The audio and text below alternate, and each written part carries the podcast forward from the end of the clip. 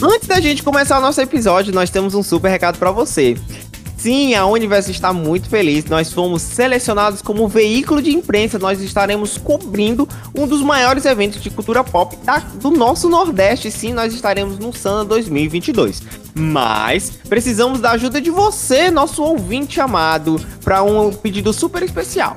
A gente precisa que vocês sigam a gente no Instagram, nos, nos, nos, nas nossas outras redes sociais, porque é lá que a gente vai estar tá colocando a maior parte do nosso conteúdo que vai estar tá sendo criado lá. A gente vai fazer um episódio, né, pra cá, né? Vamos fazer Amém. assim, pra trazer os highlights desse evento. É o maior evento nerd geek e aí virou K-pop, e aí virou desenho, e aí virou mangá, e aí virou um monte de coisa, e cresce, cresce, ninguém sabe quando é que vai parar e tal. Eu, pessoalmente, vou lá desde os anos 2000, então é isso aí, é um evento gran grandiosíssimo, muito importante pra gente, é por isso que a gente precisa do, do engajamento de vocês, e a gente também vai trazer muita coisa legal por lá. Exatamente. Então a gente precisa muito dessa sua colaboração para que nós possamos estarmos juntos, tanto produzindo conteúdo quanto trazendo, é claro, a massa desse incrível evento. Gente, é, não deixem de curtir, compartilhar todos esses posts, essas informações que a gente coloca. É, a gente já falou aqui algumas vezes, eu já falei outras vezes, que a Universe começou como um projeto que é uma loucura da cabeça do Paulo, o nosso Oni, e que para cada um de nós ela foi importante de, de uma maneira. Para mim, é tá fazendo parte da Universo foi uma coisa que me ajudou muito a manter a minha cabeça na, durante a pandemia. É, não podia tocar, não podia trabalhar, não podia fazer praticamente nada do que eu fazia e a Universo foi um, um porto seguro, foi um, um farol e ver esse grupo com essa galera tão massa, tão comprometida, podendo fazer parte de um, de um trabalho tão legal como é o Sana, como veículo de imprensa, olha só, a gente ser reconhecido dessa forma, é uma coisa maravilhosa. Então, se vocês puderem curtir, compartilhar, divulgar entre seus amigos, rir com a gente, chorar com a gente, é, dar bronca na gente no nosso e-mail, encontrar com a gente lá, sabe? Vocês que né, na verdade, vocês não vão tirar foto com a gente, é nós que vamos tirar foto com vocês, porque a gente. É, nós, vocês são nossos fãs, mas nós somos muito mais fãs de vocês. Bom, lembrando que o, o Sana acontecerá nos dias 15, 16 e 17 de julho de 2022 no Centro de Eventos de Fortaleza, então nós estaremos lá, todos com a blusinha da Onivers. Se você for daqui de Fortaleza, basta você estar tá indo lá no evento, encontrando a gente, que a gente vai bater um papo. Quem sabe você participa lá do, com, dá uma palavrinha com a gente, participa de um dos nossos TikToks, faz uma dancinha com a gente, vai ser muito legal. Bom, mais uma vez, fazer esse convite para vocês. Não deixe de seguir a gente nas redes sociais, arroba Onivas, compartilha nossos programas, é, participa e, bom, né? Fica agora com o nosso episódio dessa semana.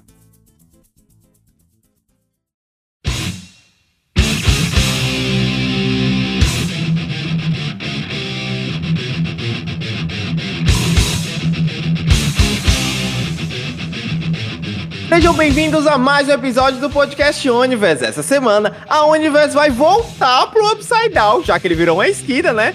Pra poder trazer, sim, essa semana, nós vamos trazer as nossas opiniões sobre a segunda parte da quarta temporada de Stranger Things. Eu sou o Paulo, e Stranger Things mais uma vez trazendo o mesmo roteiro e continuando surpreendendo. Eu sou o Inácio e nunca subestime o poder de um bardo. Ele pode ser o Master. Ah, meu nome é Damian e eu nunca achei que eu ia ter uma ressaca mental depois de uma batalha com o Vecna.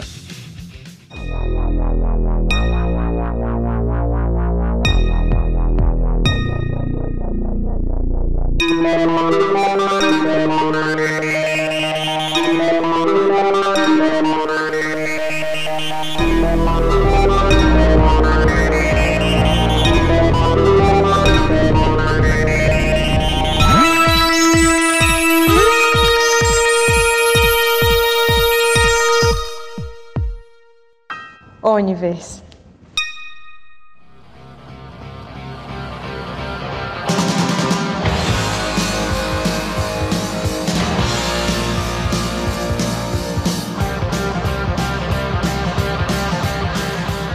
Muito bem, muito bem. Mais uma semana, sim, seu nerd. Mais um episódio da Universo pra você. Sim, pra você que tá aí de casa que estava aguardando. Aqui é a nossa segunda parte, né? As nossas, nossas opiniões sobre a segunda parte. Acabou de ser liberada aí pela Netflix, pela data de, de, de gravação. Foi liberado agora sexta-feira, nós estamos gravando aqui na segunda-feira, né? Então ainda tá um pouco recente, nem, nem todo mundo viu, mas quem viu se surpreendeu mais uma vez. Stranger Things trazendo aí coisas surpreendentes. E é claro, calma, para você que chegou aqui agora, para você que ainda não viu a segunda parte ou nem a primeira, você está entrando na zona de spoilers. Spoiler! Bom, pra você que chegou até aqui, significa que ou você já assistiu a série ou que você não liga para spoilers. Bom, se você veio, está assistindo esse episódio e não assistiu nossa primeira parte, dá uma pausa, volta lá, sim, já está publicado nossa, nossas opiniões sobre a primeira parte da quarta temporada. Depois é. que você assistir essa, vem pra cá. E gente... todas as teorias que a gente fez e que quase nenhuma se concretizou, né? Eu acho que nenhuma. Todas as teorias que a gente colocou lá, não só a gente, mas acho que toda todo mundo, assim, os outros criadores de conteúdo, várias pessoas, críticos e tal. Todo mundo tinha suas próprias teorias do que podia vir nesses dois episódios finais da quarta temporada. Mas eu, querendo ou não, ele surpreendeu, de certa forma. Eu vi que algumas pessoas ficaram decepcionadas com, alguma, com algumas decisões de roteiro e tal. Mas eu, pessoalmente, me acabei. Eu, eu, eu já digo aqui que pra mim é, não, não tem nada, assim. É nível Vingadores Endgame pra mim, assim. Stranger Things. É, é uma coisa louca. Sabe que coisa legal? Muito legal, é, Dami, tu tá falando isso. Eu tava até conversando com, com os amigos essa semana sobre. É, na, minha, na introdução da, da, desse episódio, a minha frase é falar que o Stranger Things faz o mesmo roteiro, mas surpreendente. Se a gente for pegar em questão de estrutura de roteiro, desde a segunda temporada, eu acho que desde a primeira, na verdade, a gente tem os mesmos elementos, que são elementos que a gente encontra em, na literatura e em outras obras, né? Que é a gente apresenta um personagem, esse personagem ganha muito carisma e esse personagem se sacrifica no final e ele morre como herói e causa, uma comoção. Você tem os meninos que se sacrificam e que no final acabam tendo um. Pois é, assim, além disso, eu acho que tem, tem também a.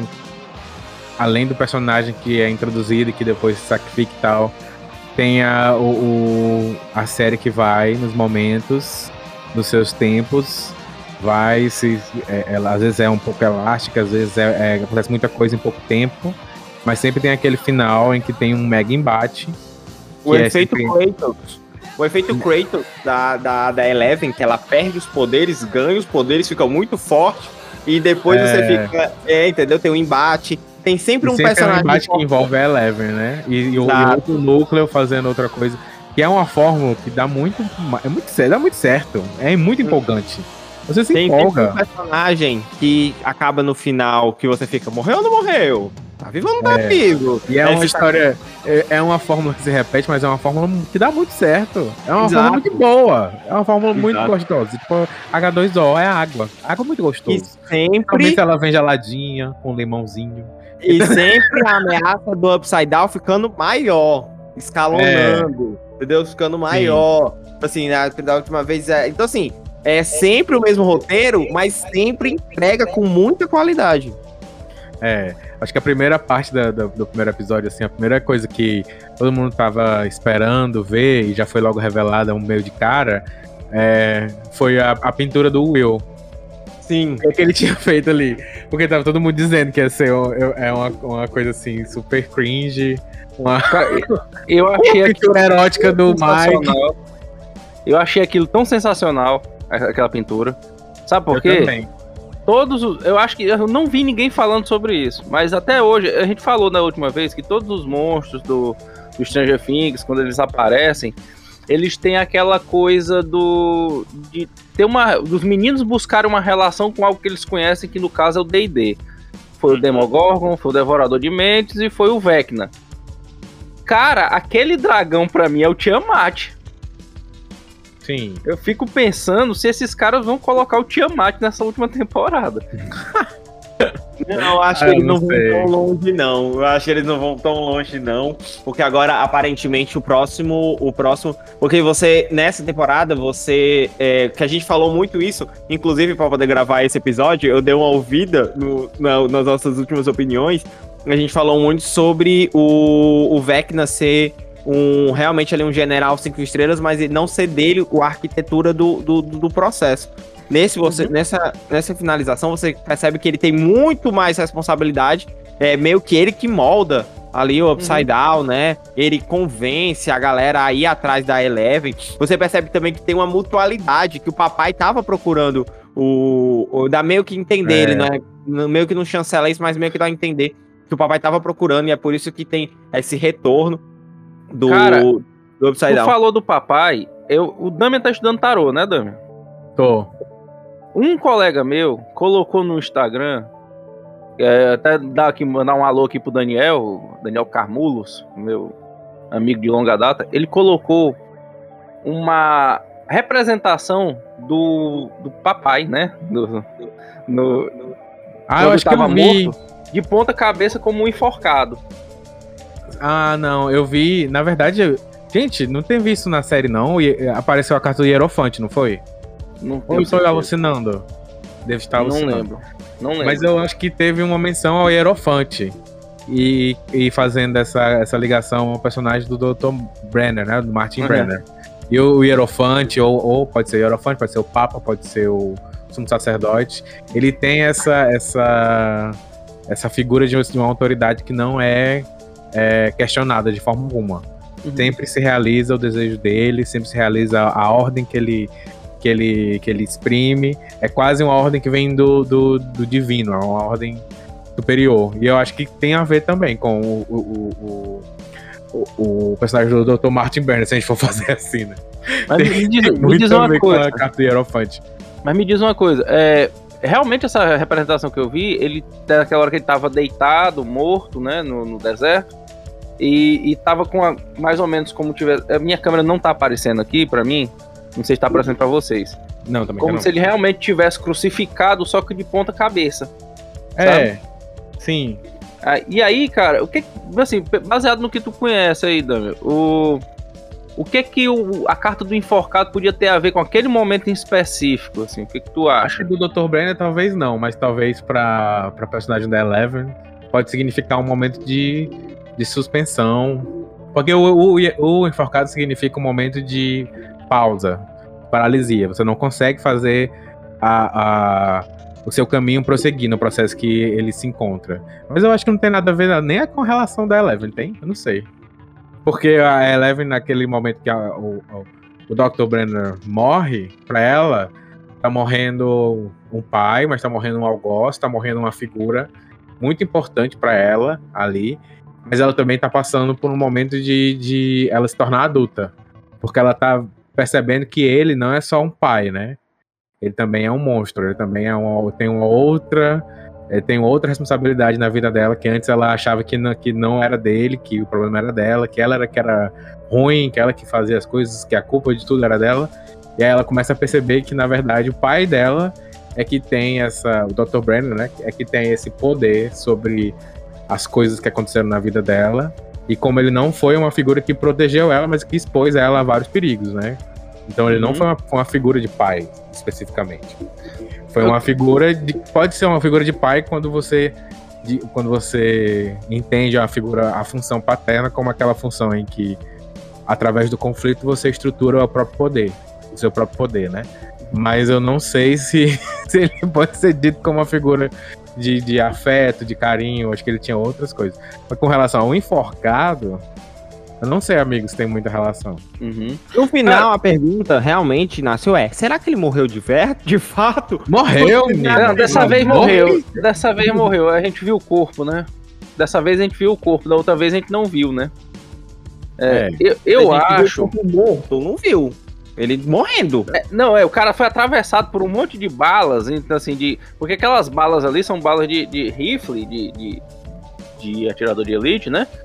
E as É. balas são mais ou menos do tamanho do meu pulso. Então, assim, é, eu, acho, grande, é. eu acho que ele morreu. um cara, a gente viu um cara ser acertado por um raio mortal, né? E ele tá vivo aí. Então, Quem? acho que, assim, é uma boa ideia, mas mais uma vez, se não tem corpo, não, se não viu morrer, morrer, eles ainda podem. viu, cara, a gente viu ele morrer, morrer. Ele mostrou, a, a série fez questão de mostrar ele morrendo, vendo a Eleven indo embora. Porque assim, tem Entendeu? outros doutores ali, eles estão dentro de um, de, um, de um laboratório com militares. Então, assim, tudo é possível. Eu não, eu não descarto a possibilidade de voltar aí para um revive robô, tá ligado? Voltar o papai, o papai robots, tá ligado? Assim, que Quem poderia fazer isso seria o Owens. eu Acho que ele não tem muito interesse em reviver o Dr. Brandon. não. Cara, e eu acho assim, ó, se, for, se não fosse uma coisa tão. Porque a forma como foi dividido as duas temporadas, eu, eu, sendo muito sincero com vocês, eu ainda prefiro a ideia de um episódio por semana. Certo? Já Não, foi um alívio, já foi um alívio ter dividido assim nessa parte aqui, certo? Que aí quando a gente voltou, a gente teve esse, esse negócio para meio que a gente voltar, pra gente ver o, o- a relação da Eleven sendo resolvida, porque, cara, daqui pra frente, daqui pro ano que vem, tudo tem que se resolver. Um bocado de coisa que ficou em aberta tem que ser fechada, sabe? Seja. assim, É, eu acho que eles fecharam muita coisa, Não, eu velho. também acho, eu também acho. Mas eu- é. Porque não tem muito sentido ele acho voltar, sendo que a gente só tem uma perdeu, cara. temporada, sabe? A gente só tem uma temporada. Então ele realmente ele precisou desse episódio pra dizer, galera, pronto, esse cara voltou, a gente mostrou ele voltando, mas pronto, acabou. Ele não precisa mais estar aqui. Já foi, sabe? Tem umas coisas que eu falo, se perderam, por exemplo, a gente não sabe onde é que tá as outras. O, como foi que aquela irmã da Eleven, a 08, né, escapou, né? Tem mais gente, sei lá. Não, mas essa daí eles eles estão fazendo questão de apagar do roteiro. Essa, É, mas só que o print é eterno, né? Então, assim, a gente sabe. Por Não, tem uma tente- temporada inteira também, né? Falando de. É, eu queria muito, assim. Eu, eu, eu sei que ia, ia ser esticado demais, mas se ele tivesse continuado o projeto e tivesse chegado num. num. Do jeito que ela é a 11, tivesse chegado num 666, sabe? E a gente pudesse ver realmente um negócio absurdo, sabe? Apesar que Sim. uma cruz X-Men, desenhada no né, meio de cara? uma cidade, uma cruz desenhada no meio da cidade, não deixa de ser uma coisa meio absurda, né? Ia virar meio X-Men, tá ligado? Ia ter uma, ter que abrir uma escola de órfãos e ter o, o mentalista lá, né? Ia virar um negócio X-Men. Eu, achei que- eu acho demais ter chegado até o 11. É, cara, mas assim, vamos, vamos pensar aqui como uma forma de. Como é que vocês pensam em dividir essa, essa nossa fala aqui? Primeiro sobre o que a gente achou de ter dividido. é, vamos falar sobre a trama, sobre os dois episódios separados, ou vamos fazer algumas colocações acho antes? Não, a gente pode deixar o papo fluir, sabe? Não, eu acho Tá. que a gente precisa de uma divisão, não. Até porque é, essa temporada ela trouxe. é, é, ela, ela tem uma cadência muito interessante, porque ela te dá dois episódios, né? Um Uhum. episódio de uma hora e outro episódio de duas e alguma coisa. Que quando saiu, eu levei uma. ta- Eu, eu, eu assisti os dois de uma vez, eu não, não picotei, eu fui de uma eu vez. também. Assisti de O uma primeiro vez. episódio, o primeiro episódio, o, o primeiro episódio da segunda parte, ele é um episódio revigorante, muita ação, muito, muita coisa destravada, muita uma preparação para o segundo episódio, né? Que seria o grandioso episódio da- das conclusões. E esse episódio, que é o plano da 11, que eu fiquei até com, com Piggyback. ele na cabeça. É, com ele É. na cabeça. Em inglês, é, em inglês é, é, tipo carona nas costas, piggyback. Exatamente. Mas em português ficou o plano da 11, né? Que é. Você percebe como eles conseguiram uma coisa que os roteiristas de, de, de Game of Thrones podiam ter notado: que os personagens não teleportam, sabe? Que existem dificuldades. Pois é. É, que existem dificuldades de distância, porque o estado, eles pegam o mapa e é gigantesco. E eles falam, não vai dar tempo. É, e você vai demorar percebe- três dias pra chegar lá e eles realmente chegam três dias depois. Eu achei É, isso muito inteligente. chegam. Eu achei isso muito inteligente, a batalha acontecendo no plano mental. Sabe? Eu achei isso muito inteligente, porque o plano mental ele não tem, não tem um local. Dentro do plano mental é outra história, né? Você percebe também como eles fizeram um esforço pra você você fazer acreditar que realmente essa dificuldade existia.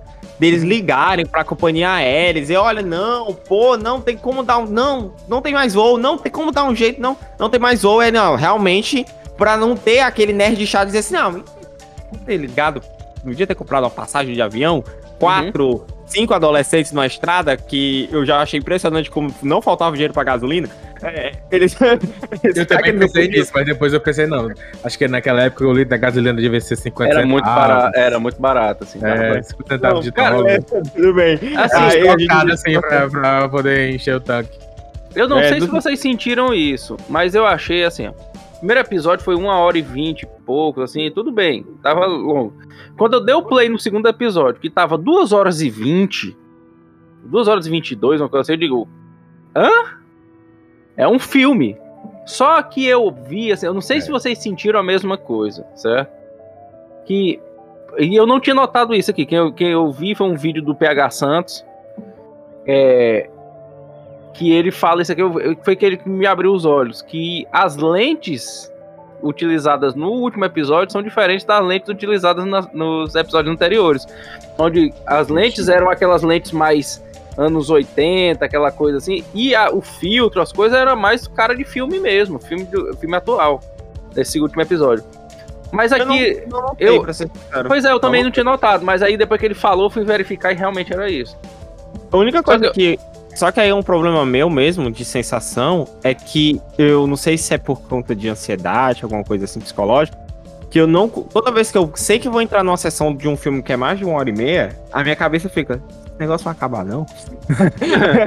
não, pois é. Tá adorando, posso estar maravilhado. Meu Deus do céu, não vai acabar, não. Isso foi outra coisa que eu, que eu vi ele falando também. E que eu acho que é. Que também, eu também senti a mesma coisa. Uh, primeiro, eu, uma coisa que eu senti antes de, de, qualquer coisa, que esse episódio não, não foi feito para ser um episódio de 2 horas e 20. Na verdade, foi feito para ser uns três episódios. E aí eles juntaram, por quê? Por uma questão de marketing, sabe?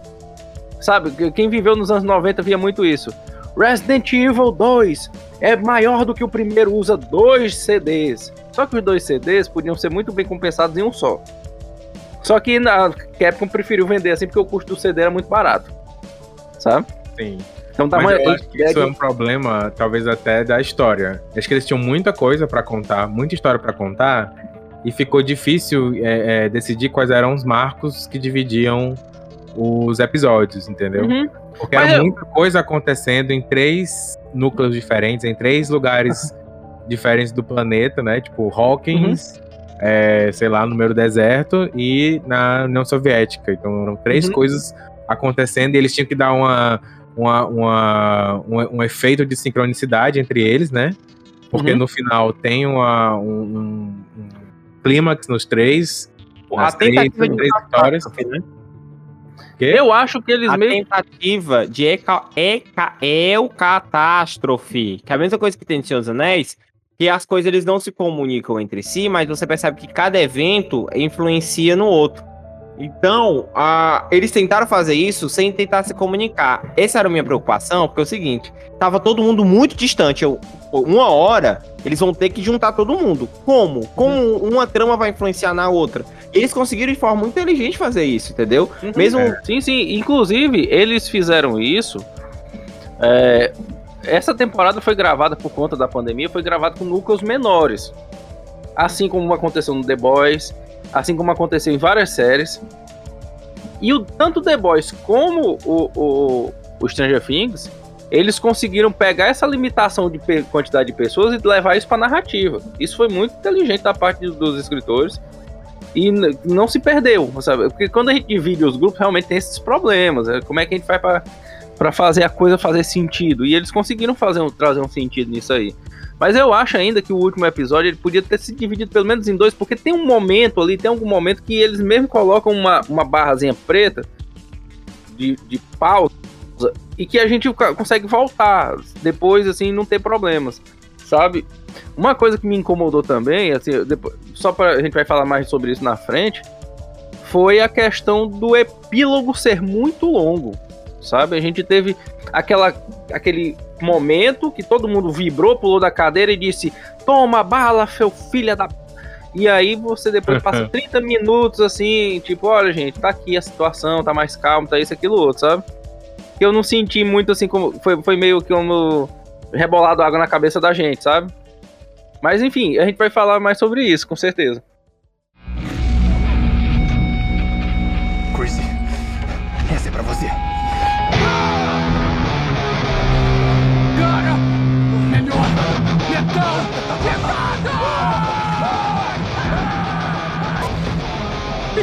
Só inocente. Senhor Manson, ele. Ele é um herói. Não, Sim. agora, a gente, pra gente só poder ter- dar uma encaminhada no que a gente tá fazendo, que a gente tá indo pra frente, pra frente, pra frente, pra trás, pra frente, pra trás. A gente pode começar pelas sequências, né? E pensar no seguinte: a gente tem no primeiro episódio ali a preparação, primeiro a saída da, da, da Eleven do, do projeto Nina. De novo, e mais uma vez, você assiste a parada, eu não sei se, é- se isso foi feito de propósito, ou isso me incomodou um pouco. Que as ações deles eram um pouco repetitivas. E, pô, isso já aconteceu outras vezes, Eleven. De novo, Eleven. Quando ele chega e fala assim, ó, não, ela não vai. Não, vai se preparar lá. Aí o doutor dá um golpe lá, não, vai ficar aqui. Aí ela vai lá e enfrenta ele. Aí fala, não, eu vou. E se você me impedir, eu te mato. Aí ela dá as costas pra ele. Porra, Eleven, é claro que ele ia te sedar, caceta. Ele já Não. te fez isso um milhão de É, mas eu vezes. achei que dessa vez, pelo menos, ela reagiu. Porque naquele, naquele momento, eu acho que se, ele, se ela não tivesse desmaiado, acho que ela tinha matado ele ali. Tinha. Porque ela falou, né? Que ela disse assim: se você tentar me impedir, eu te mato. Aí ele vai, ataca ela, inclusive ele não consegue colocar tudo, né? Não consegue colocar a anestesia completa. Aí ela volta e fica espremendo ele lá na. Que eu, inclusive, eu achei, gente, ela vai fazer que nem o ele ia Vecna. mandar ela pro É. Upside Down também. Eu achei que ele ia fazer que ela vai fazer que nem o Vecna. Não, eu achei que ela ia fazer que nem o Vecna, quebrar os braços, as pernas dele tudinho. Aí ia morrer igual ele, porque ele ficou assim estendido, né, né, contra aquela cápsula de metal lá, né? E é, mas assim, eu acho que aquela cena mostrou um pouco como, como a Eleven amadureceu até em relação a, a- ao pai dela, né? Nessa relação E que ela tinha. Como ela peitou o cara, ela não ficou calada, ela foi lá e falou. E- Exato. E, ela tava certa. No final das contas, ela tava certa. O cara, se o cara tivesse conseguido prender ela lá, enfim, as coisas tivessem ido como ele planejou, todo mundo tinha morrido em Hawkins. Sim. Todo mundo tinha morrido. Todo mundo. Não ia sobrar ninguém. E lá Cara- depois, enfim. É aquela velha transição da vida da vida é, de uma criança pra vida adulta, né? É. É a Você- rebeldia adolescente que faz É bem. você você A aprender a dizer não, sabe? Você aprender a dizer não. Porque quando você aprende a dizer não, é, com, com. E aqui, pessoal, não tô dizendo que é pra vocês chegar pros pais e mães de vocês e dizer não e achar que virou um adulto na história, não. É tipo, você tem que arcar com as consequências do seu não. E ela É. sabia que o não dela ah, tinha consequências se ela ficasse ali. Então ela teve que lidar com isso. Tanto que, tanto que, de certa forma, o pai dela não estava errado. Porque ela chegou, a gente todo, eu sei que todo mundo vibrou, ela metendo o pau no Vecna e daquela coisa toda, mas ela não tinha poder suficiente para evitar as consequências que aconteceram com a Max e com a cidade. Porque se ela tivesse realmente full power, ela tinha obliterado o Vecna e não tinha. E, e, assim, a cidade como ela tá e a Max como ela tá são frutos da consequência dela não estar plenamente no, é, preparada para usar os poderes, né? Eu não sei. Será que se ela não já tivesse ido pra cidade, o- ela não teria é, participado do plano e talvez a execução teria sido melhor? Porque a gente percebe, porque é o seguinte, pelo menos pelo que eu pe- percebi ali, a gente chega, ma- mais uma vez, a gente chega já já no plano, mas o que eu percebi ali é que, mais uma vez, a, ela conseguiu de fato se livrar dessa, dessa síndrome de Estocolmo, né? Assim, Dami, que chama quando você cria uma- uma- um laço com o seu sequestrador. Sequestrador? É Estocolmo, mas não sei se é isso não. Estocolmo. Pode E ser uma questão de Electra, talvez? É, talvez, talvez. Ah, então ela, você percebe que ela consegue se desvencilhar, só que a minha crítica a essa cena é que isso aconteceu pela quinquagésima vez. Ela é uma pessoa que tem poderes e dá as costas para pessoas que vão sedar ela. Entendeu? Isso me deixa um pouco incomodado, assim. Ela não é mais uma criança Ela tem que andar de costas assim, né? Andando bem devagar de costas assim. É, Fica aí. Nossa, Não tem mexe. Mas assim, Ela ela tinha que derrubar a porta, né? Ela tinha que derrubar a porta. É, se virou. Não, mas Ela poderia ter feito assim, ó, brother, fica aqui na minha frente rapidinho. Não, eu sou uma pessoa Paulo. que pode te destruir, mas fica aqui na minha, na, na- minha visão. Na minha visão. Paulo. Paulo, deixa Hum. eu te perguntar uma coisa. Vamos supor que tu tenha os poderes do super-homem, certo? Vamos lá. Tu vai pensar duas vezes antes de ir pro espaço. Mas ela não tem o poder de super-homem. Sim, Aí eu tô tá. dizendo, se você Ela- tiver um nível, qualquer poder que seja, você vai, tipo, você não, não vai ficar pensando, ah, não, eu vou ficar aqui porque vão me fazer. não, aí, Se não acontecesse, ó, ó, deixa eu lhe falar uma coisa. Se você, você, isso que você dissesse não fosse uma coisa comum, muitos reinos não tinham caído pela traição. Não, mas, mas Inácio, a gente tá falando de um cara que já fez isso inésimas vezes com ela. Várias vezes com ela. E ela dá as costas pro cara, entendeu? Tipo assim. é de- Então, mas é isso que eu tô dizendo. Se eu sou um rei medieval, certo? Um rei medieval. E o que eu tenho que estudar, eu tenho que conhecer a história dos reis que vieram antes de mim, os reis que moram nas minhas vizinhanças. Eu não vou dar as costas um cara, por exemplo, conhecido como Exato, mas- víbora mas- assassina, e, sendo que o cara vai, pode me matar, entendeu? Isso aí é uma falha, uma falha de roteiro pra poder fazer com que ela fique sedada. Pra... Porque eu entendi o, a, o- a justificativa final. É pra mostrar que ela realmente tá tão poderosa que, mesmo sedada, mesmo com aquela coleira, coleira lá, que me lembrou muito X-Men, aquela coleira lá de limitação de poder, ela conseguiu usar o poder dela de uma forma que ela destruiu um helicóptero, sabe? E toda aquela tensão, a cena muito bonita, etc, etc mesmo ela fudida, você mostra como o poder dela escalonou. Essa é a justificativa, pelo menos na Não, minha eu cabeça. acho que tem outra também. Eu acho que a, a, a questão dele atacar ela mesmo assim, acho que é pra mostrar pra personagem que ela, não importa o que ela faça, não importa quão forte ela seja, ela nunca vai ser respeitada por aquela figura. Exato. E eu acho que é, existe isso algo, porque ela tá com ela desde criança, né? Ele tá com ela desde criança. Então, querendo ou não, ele tem um poder sobre ela. A gente não pode é, é, subestimar o poder que essas figuras têm na, na nossa vida, na nossa criação e tal. E eu acho que aquela, aquela, talvez, eu não sei, aquela cena, esse momento ter sido construído para mostrar que a Eleven precisava destruir a, a imagem do, do Papa na mente dela, entendeu? E aí É eu acho porque- que depois ele destrói, destrói a imagem dela quando ela deixa, quando ele deixa ela, ou quando ela deixa ele pra morrer lá, É. né? Porque Eu ela acho- viu, não dá pra confiar, não importa. É, essa pessoa não tem resgate. essa cena também é porque você vê desde o primeiro volume dessa, dessa temporada que a Eleven ela não teve uma evolução social, entendeu? Você percebe que ela meio que deu uma estagnada naquilo ali. E era uma parada que estava vindo sendo construída. A gente viu a Eleven criança, a gente viu a Eleven ser emo, a gente É. viu a Eleven rebelde, a ela na adolescência, conhecendo os garotos. E isso eles tentam trazer um pouco com a Max, né? Dela criando essa sagacidade de mulher, etc, etc. Quando chega aqui, a Eleven é criança de novo. A gente volta pra primeira temporada. Amigo, mas eu acho que isso é um acerto muito grande, porque, cara, só quem é, é, é, enfrenta essas figuras da, da infância na fase adulta é que você entende o poder que ela tem sobre você. Entendeu? E a Eleven achava que tinha superado. Só que quando ela. E a gente acha que ela superou também. Só que quando ela se vê de, De frente, frente, né? dessa imagem, ela, re- ela retorna todo o poder que, que tem. E aí ela percebe que ela não é essa pessoa super poderosa. Ela é só uma menina. E aí eu, eu acho isso eu não tenho problema com isso, não. É, Eu, eu acho, é, eu acho assim que a gente tem que ter muito, muito critério pra falar sobre falha de roteiro, usar esse termo. Porque, por exemplo, pra mim, falha de roteiro é o cara, sei lá, o cara tá aqui e de repente. Ah, galera, sabe tudo isso que tá acontecendo? Então, foi o Papatini que tava escondido. Isso é falha de roteiro. não, É, mas isso- então, por que vocês outra- ficam chutando o, o cachorro já morto? Mas é porque, é porque, então, isso, é, isso pra mim é falha de roteiro. Sabe aqui, tem 10 mil Star Destroyers com poder de uma Estrela da Morte escondidos, que ninguém nunca viu.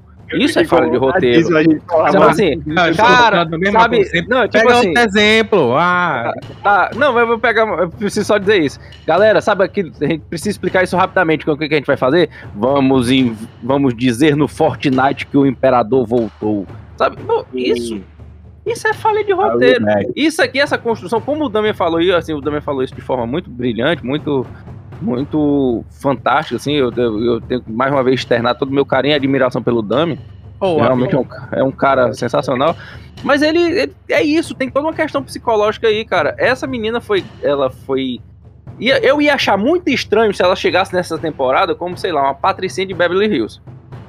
Conversando com todo mundo, toda amigável, É. todo jeito. Aí eu ia achar, aí eu ia chamar de falha de roteiro. Eu ia dizer, olha aí os 10 mil listados de histórias escondidas. Mas, mas isso aí também aí é exagerar, entendeu? Mas eu É. acho assim, o mínimo, porque a gente vê a, a evolução da. Eu concordo com o Dami, eu não tô discordando dele, né? Realmente concordo com, com essa questão do uso do, do psicológico, etc. Tanto é que tem cenas que corroboram com isso, que quando cortam o cabelo dela, a primeira coisa que quando ela entra na máquina e quando você vê que cortam o cabelo dela, a primeira coisa que eu fui, pensei foi, puta que pariu, cortaram o cabelo da mina, a mina tava com o cabelo tão bonito.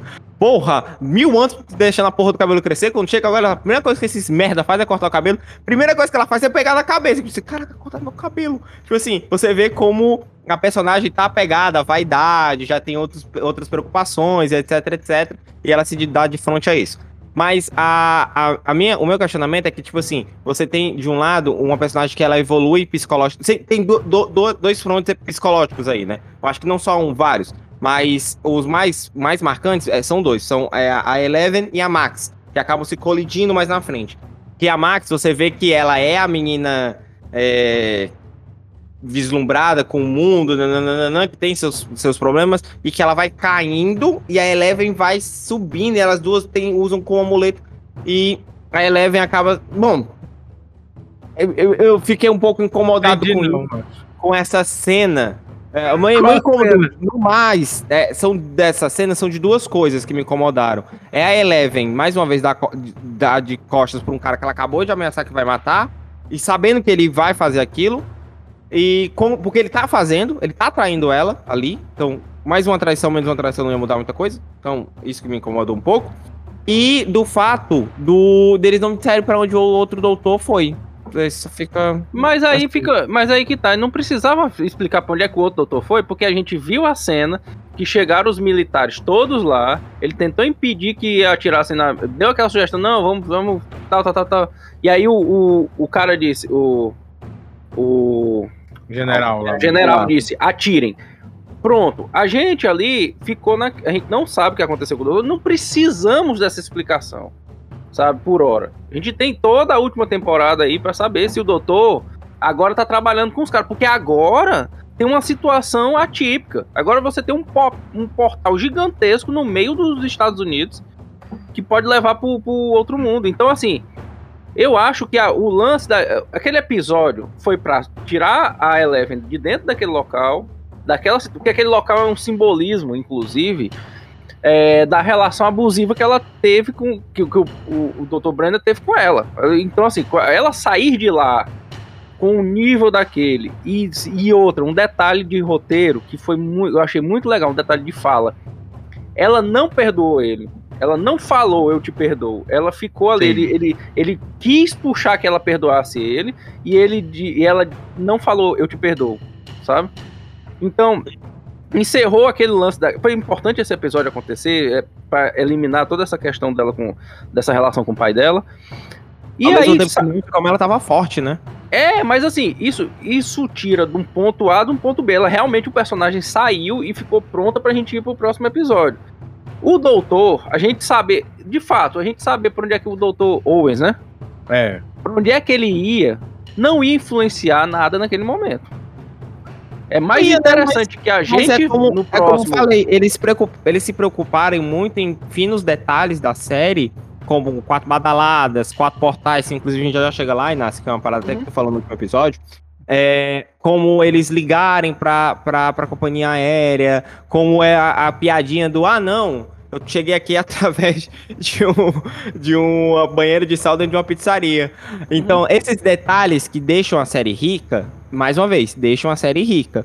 Como a gente é, é, tem uma- essa noção e é um personagem importante, você fica. E sim, e aí? Pra onde esse cara foi? entendeu? Aí, aí o que acontece? Não Que eu- o que, que eu vejo? a série, mas É. me dá um incômodo. O que que eu vejo? Eu, vejo que vira, e viraria uma questão muito Christopher Nolan. Sabe?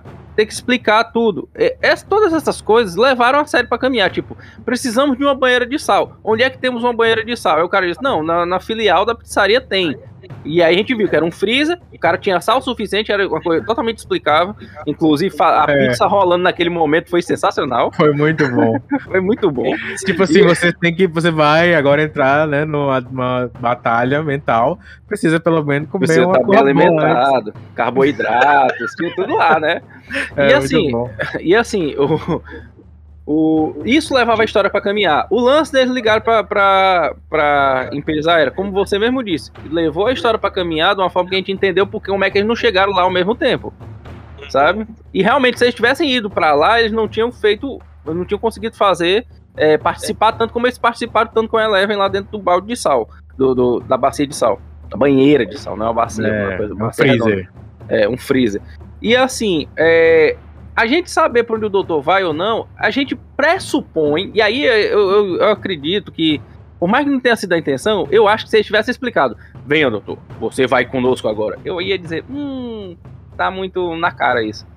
Mas ali ficou subentendido pra É. mim que não mostraram matando o cara, não mostraram deixando o cara lá sozinho, não mostraram pegando o cara. Então qualquer uma dessas opções é a verdadeira. É o, é o, é o roteiro de Schrödinger. Qualquer opção essa é verdadeira e na hora que chegar a gente não foi, não vai gerar um erro de roteiro porque a gente vai dizer, pô, É, mataram o cara. ah, Foi assim que aconteceu.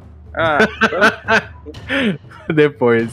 Então tudo bem. A, a gente vem depois aí dessa cena um, a, a demonstração de força, porque em algum momento tinha que mostrar que a Eleven tava pronta. Pelo menos dar essa, essa noção de que, pô, não, a Eleven agora tá true power. Vamos ver até onde ela pode ir. E realmente botar um monte de limitador nela. Ela grog, tomando tiro numa situação tensíssima. Ela ainda consegue se desvencilhar. E é claro que os meninos chegam exatamente na hora que ela precisa. Exatamente, eles entram numa área militar e os caras é isso. E eles finalmente conseguem ali, né? Pegar a coisa e mais uma vez, justo, ó, pra tu ver como o roteiro ele, ele, ele, ele em um momento não te dá nada, mas depois te dá tudo. Até a Eleven destruir os carros e mostrar que os caras não tem como ir atrás, entendeu? Porque se eles, se ela tivesse deixado só derrubado os, os, o, O helicóptero. o helicóptero e deixado os carros livres, aí, pô, por que o, o exército foi atrás de- dessa galera? E não foram porque não tinha como ir, porque os veículos que eles chegaram lá foram destruídos. Então dá- deram esse, esse tempo pra eles poderem fugir. Mesmo assim, podia ter um alerta geral, dizendo assim, ó, teve uma invasão de uma área militar de ideia Vantal de um carro tal. Dá um alerta aí na galera. Teve, tudo bem. O carro de segue. entrega, o carro de entrega da pizzaria Surfer Boy. É, Surfer Pizza. Sim. Aí a gente descobriu que pra ser contratado pela Surferboy tem que ser maconheiro. No que mínimo, no no mínimo, mínimo, maconheiro. no mínimo, que todo mundo da franquia é, aparentemente. Todo mundo tem o cabelo grande, todo mundo é. sim, mas todo Pois é. mundo naquela época tinha um cabelo grande, Paulo. Exato. E outra coisa eu achei muito interessante de- dessa cena, ainda falando da Eleven, é como você mostra que ela realmente já tem muito mais consciência dos poderes, que ela, pra poder entrar naquele mundo de espionagem, aquele mundo negro, né, que ela vai e volta, ela não precisa de fato estar dentro dessa câmera. Tanto é que quando ela vai fazer isso, que ela quer saber onde estão os amigos dela, em Hawkins, o que está acontecendo em Hawkins, ela só liga a, a, a, a- a torneira lá, senta na cama e medita tipo chaca de virgem e vai embora na mente dela. Ah, é, ela- ela, ela vê o plano, né? Ela vê eles falando sobre o plano. É, exatamente, que é quando ela toma a decisão de voltar pra Hawkins. Então você vê que de fato eles, ela não precisa. O que eu entendi ali é que ela usou aquela banheira para poder potencializar mais ainda os poderes dela, para ela poder realmente usar só o poder mental ali dentro da, da mente da, da, da Max. Então, Sim. você vê como ela realmente tá muito forte. Aí vem uma cena que é, a gente precisa falar dela, né? Que é a cena do menino, do Will, né? Conversando com o. Putz, O meu Mike. Com o Mike. Ai, Essa que cringe. cena- Eu fiquei com, com fiquei com- Amigo, por favor, amigo, não dá certo, cara. Para. Crush em hétero. Não dá certo. E eu acho que a gente tá, E eu acho que o Will tá na, na idade de aprender, né? Como uma gay nova. Tem que aprender. Que não dá certo ficar se apaixonando por hétero. É, é, é chave de cadeia. Não dá. Tem que, tem que superar. Tem que entender que vai ficar só na amizade e ir atrás de outros boys.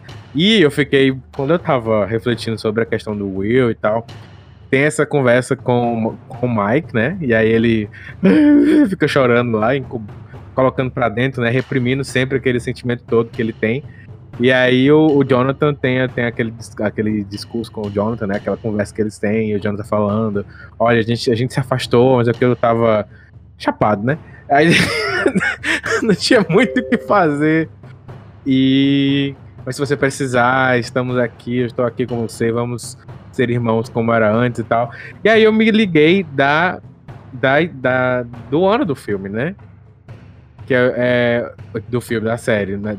É 85, né? Tá se passando em 85. Não era, não era muito fácil você ser gay naquela não, época. Não, não, não é nem isso. É que ele tá vivendo praticamente a crise da AIDS. Sim. Aí Caraca! Eu, é. Sim. Aí eu fiquei pensando, porque assim, a crise da AIDS, principalmente nos Estados Unidos, no mundo todo, isso é uma verdade. Mas nos Estados Unidos ela, ela é um marco para para movimentos LGBTs, né? Para movimento do, do, dos homens gays, principalmente, porque eles que foram estigmatizados, principalmente nos Estados Unidos, aqui no Brasil também, no mundo todo, como pessoas que eram portadoras de um câncer, que é o câncer gay, a doença gay e tal, e dificultou, estigmatizou ainda mais a, a, a comunidade que, querendo ou não, estava vindo ali ganhando certa notoriedade, ou pelo menos conseguindo passar pela sociedade. Aí quando veio a, a, a crise da AIDS, que detonou, né, acabou com a comunidade, mas também criou no sentimento das pessoas LGBT esse sentimento de que a gente precisa se abraçar, né? Pessoas, as pessoas da comunidade precisam é, contar com o apoio uma da outra e formar todo esse sentimento. Enfim, eu fiquei pensando se a série vai tocar nisso ou não. Ou vai passar batida, até porque. Eu acho que estão um bom a... sabe, Dami? Eu não sei se vai tocar, porque eu acho que eles não estão muito ligando para isso. Eles estão ligando para uma coisa que é bem pior, né? Que é a, a, a... o que tá acontecendo em Hawkins.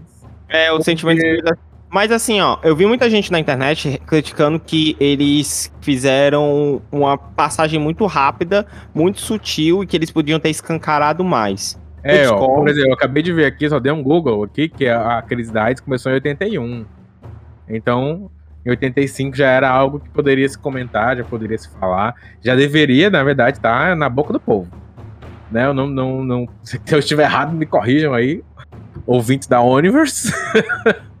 Mas eu acho é que tem também. todo tem esse contexto, na, além de, da sexualidade, tem o estigma social que eu acho que deixa ainda mais difícil pro Will é, sair do, do, do, do, armário e tal.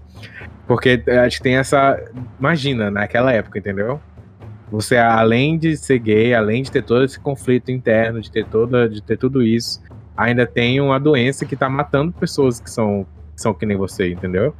Porque não se tinha conhecimento. Então, para, às vezes, ah, não, você é gay, então você vai desenvolver essa doença, vai morrer. Então tem, tem esse outro impacto aí que pode ter, pode estar influenciando ou não em alguma camada, ou que os Duffers talvez tenham deixado passar batido, ou se eles viram, eles disseram, não, não vamos colocar porque não tá muito pesado, e a gente vai ter que, além de envolver a, a sexualidade, né, do, do Will, a gente vai ter que envolver... Todo. É, uma, é, ele, ele, o sexo do Will, né? O, o, ele tendo relações e tal. Eu não sei se aí ele tá muito novo para isso, né? Talvez. eu acho que tem várias coisas que eles devem ter ponderado antes de incluir essa, essa, esse marco histórico, mas que para a comunidade LGBT é muito importante o que aconteceu em 81, 90 até se, até se conseguir é, é, um tratamento, estigmatizou a, a, a, comunidade, ainda estigmatiza. Em, muitos, em muitos países e tal, a gente conseguiu só reverter há pouco tempo a, a, a proibição de gays aqui no Brasil, homens gays, doarem sangue, né? A gente não podia. E foi revertido há pouco tempo e tal. Mas enfim, e tudo isso vem do estigma da, da, da AIDS e de outras questões, enfim, não vamos entrar. Mas, mas tem, tem uma raiz ali. E eu não sei se o, os irmãos Duffer vão tocar nesse assunto. Será? Eu não sei. Eu achei que foi uma boa pincelada para eles poderem prepararem bem o, o terreno. É, serviu de duas formas, tanto para poder mostrar essa volta da, dessa amizade, porque eu lembro que eu vi Eu não muito- sei, eu, eu, tô- eu não tô achando que o conflito do Will tá localizado no tempo, não, sabe? Eu não sei se o conflito de sexualidade do Will é um conflito de um menino daquela época ou um conflito de um menino de hoje. É essa Não, dúvida. exato, exato, exato. Eu acho que ele funcionou mais, pelo menos ao meu ver, ele funcionou mais pra trazer o personagem que tinha se perdido, que é do irmão dele, porque você vê que a primeira temporada, uma das músicas que foi pro Training Tops, e Stranger Things sempre trazendo aí sua trilha sonora muito pesada. Foi a do. Né, should I stay or should I go? Agora esqueci o nome da música. Porque eles dois ouviam muito, entendeu? Então eles sempre tiveram essa amizade. A primeira temporada ela é muito movimentada exatamente por conta dessa busca do irmão dele pra salvar o Will. E a mãe também, etc. Do- desse núcleo familiar muito forte. Nessa temporada você vê como isso tá tudo esfarelado. Então É. tem- eles tentaram trazer isso, agora pensando dentro do roteiro, né? A, a, essa amizade deles. Você vê que é a primeira vez na- nessa temporada que você olha pro. Putz, eu esqueci o nome do personagem, do irmão do Will. O. Jonathan. Jonathan. E você vê que ele tá sóbrio. Você vê que ele não tá chapado, ele não tá É fazendo que merda. acabou a maconha, que o último back ele deu lá pro cara. Exato. E é uma conversa tão, e é uma conversa tão legal. Primeiro você tem um diálogo que você percebe que nem o melhor amigo do cara é, percebeu o que estava acontecendo. É claro, falta de maturidade e tal, mas o irmão dele tava, percebeu que, e, e você percebe que a, a- o, a expressão que ele faz é tipo assim, putz, tem uma parada acontecendo do meu lado, e eu tô mais preocupado em fumar maconha do que cuidar do meu irmão. Então você vê É, que, que, que dá esse, esse, esse estalo do esse- Jonathan. esse estalo no Jonathan, entendeu? Dá essa sacudida nele. Então serve também pra isso. E eu achei muito interessante porque foi sutil de um lado e foi bem direto no outro, né? Você vê que se você para pra ver a cena isolada, você vê que tem toda a ver com a comunidade, a- as frases usadas, né? Como vou, às vezes quando você é, é diferente, você se sente errado, né? E você combina com muitas coisas que que, que trazem na adolescência, né? É, do, do que ele de fato tá falando. Será que ele tá realmente falando de LGBT? Será que ele tá falando de ele ser um, um É, rapaz agora- diferente? É uma pena Entendeu? que a gente não vai ver o Will curtindo a balada gay da década de 80. por exemplo. a gente não vai ver o O Will. da vida, né? É, porque eles provavelmente vão estar querendo fechar o buraco que se abriu lá, mas enfim.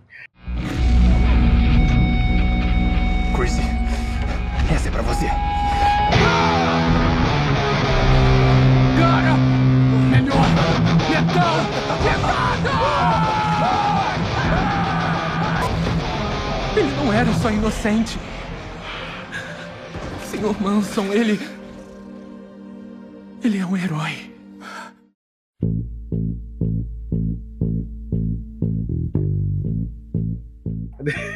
Bom, né? A gente dando continuidade aí, passando, né, desse, desse núcleo, a gente Ah, tem. não, eu- é, pronto, passando desse núcleo, eu queria pontuar a loja de armas, que eu achei um delírio. Aquela... Cara, aquilo foi sensacional. Ai, meu Deus. Ai, principalmente quando você vai na loja. de- Tudo bem você encontrar na loja de armas os loucos lá do futebol americano, né? Eles são doidos, né? Mas, aí a você galera de encontra- rock todinha. Não, e o pior é que você encontra a menina lá, esqueci o nome dela, da perso a personagem do, da menina de Annie with an E, esqueci o nome dela totalmente, não sei. Ah, obrigado por lembrar disso. Uma grande participação dela. Não é, pelo amor de Deus. Cara, mas, Não, mas o é legal-. É nessa cena do, do, do- dela, na loja de armas, paquerando com, com, com o, o namorado dela. Tipo assim, olha, amor, um 38. eu le- Vi, lembrei de você, esse 38. Maravilhoso. Aí ela, olha essa faca. Que maravilhosa, meu amor, essa faca. Rapaz, Essa cara, faca cara. 47, perfeito Não, mano. Aí eu fiquei e elas dando beijinho assim. Estamos na loja de armas. Como se ela estivesse no shopping. Ou então, no, sei lá, no, no C&A, na Renner. Não, Só que ela aí- tava no lado de um monte de arma mortal, assim, eu não sei. Mas isso corrobora, Riachuelo, meu amigo. É, isso corrobora com a frase que quando eles estão dizendo, não, a gente pode ir nessas, nessa loja de armas, ficar fora da cidade, mas ficar próximo e tal e tal. E tal, é bom que a gente evite os caipiras. Aí alguém vira e fala assim, uma loja, Uma de, loja armas. de armas. É, encontrar É a Erika que fala isso. A Erika é sempre incrível. Cara, é- ela foi sensacional. Cara, eu tava vendo uma coisa sobre essa escalação Da Peraí. Annie Beth. Amy Beth. Beth McNuff. É, É, essa daí. ela, ela, é assim, eu assisti Enio e Fanny com a minha esposa e foi um negócio maravilhoso. Eu adorava aquela série, adorava essa menina. Só que quando acabou a série, quando foi cortada, os- e eu vi essa teoria e realmente faz todo sentido. Que a, eu- a galera ficou tão louca com o negócio da, dessa. Porque queria de novo uma nova temporada, uma nova temporada, uma nova temporada. A Netflix pegou, fez o bait. E a galera engoliu o bait. Pelo menos foi um ano sem a galera ficar pedindo a volta de Enio e Finney. Sabe?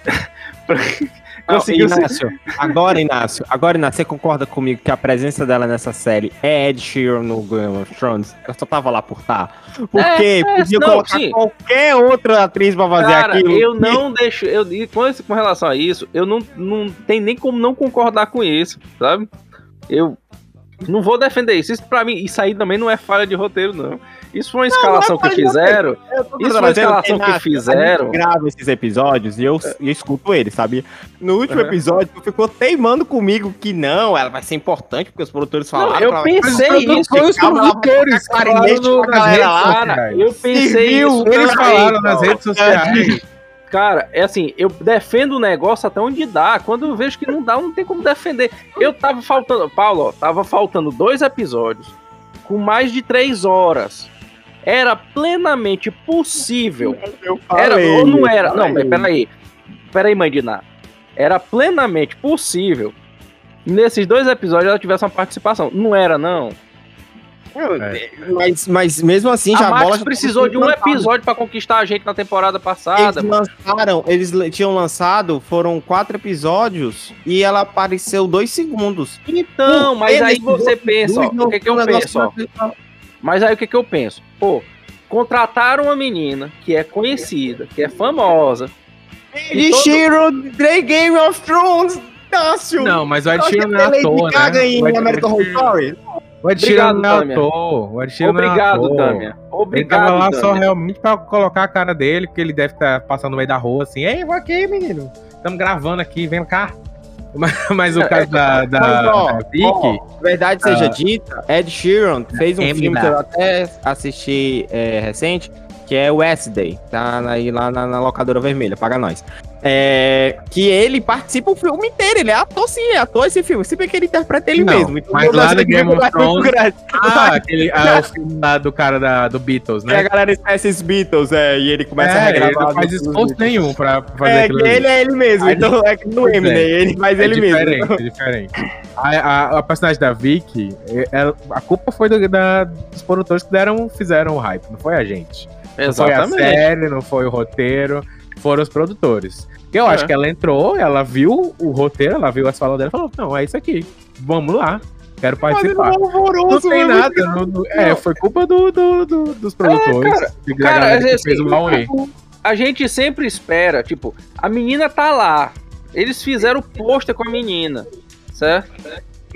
Aí a gente vai esperar o quê, Paulo? Essa história é só Paulo. melhor, né, sim, o, o, sim, o Paulo. o- o- Não sei não, Paulo. A gente vai esperar o quê? É porque o Paulo, é- o Paulo é o cara que antecipa tudo. ó. O Paulo Eu é o cara que de tudo antes, ó. Não, Cara. eu tava cantando essa bola faz tempo, dizendo, não, isso aí é bait, isso aí é de Sheeran de Game of Thrones, isso aí não vai dar nada, Ah, ela então- vai fazer Ou então foi, você estava certo. Você tá certo, Paulo. É isso. Era isso que você queria ouvir? Paulo, você está. Ó, o grande Paulo, detentor da sabedoria. assim, eu vou você estava certo, voz com Paulo. reverb, assim, ó, de Peraí. voz de Deus. Pessoal, por favor, só um silêncio. Tá só, só um minutinho, ó. Só um minutinho. Esse tá? é o momento, esse é o Paulo, momento. Paulo, por favor. Grande Paulo, senhor da sabedoria, irmão de Micalateia, você estava certo. Você é o senhor da sabedoria, ó grande mãe de Ná. Não, ok. Dito, Não. dito isso, brincadeiras feitas, a Voltando. gente- voltando Aham. pra, pra loja. Brincadeira não, eu tô falando sério.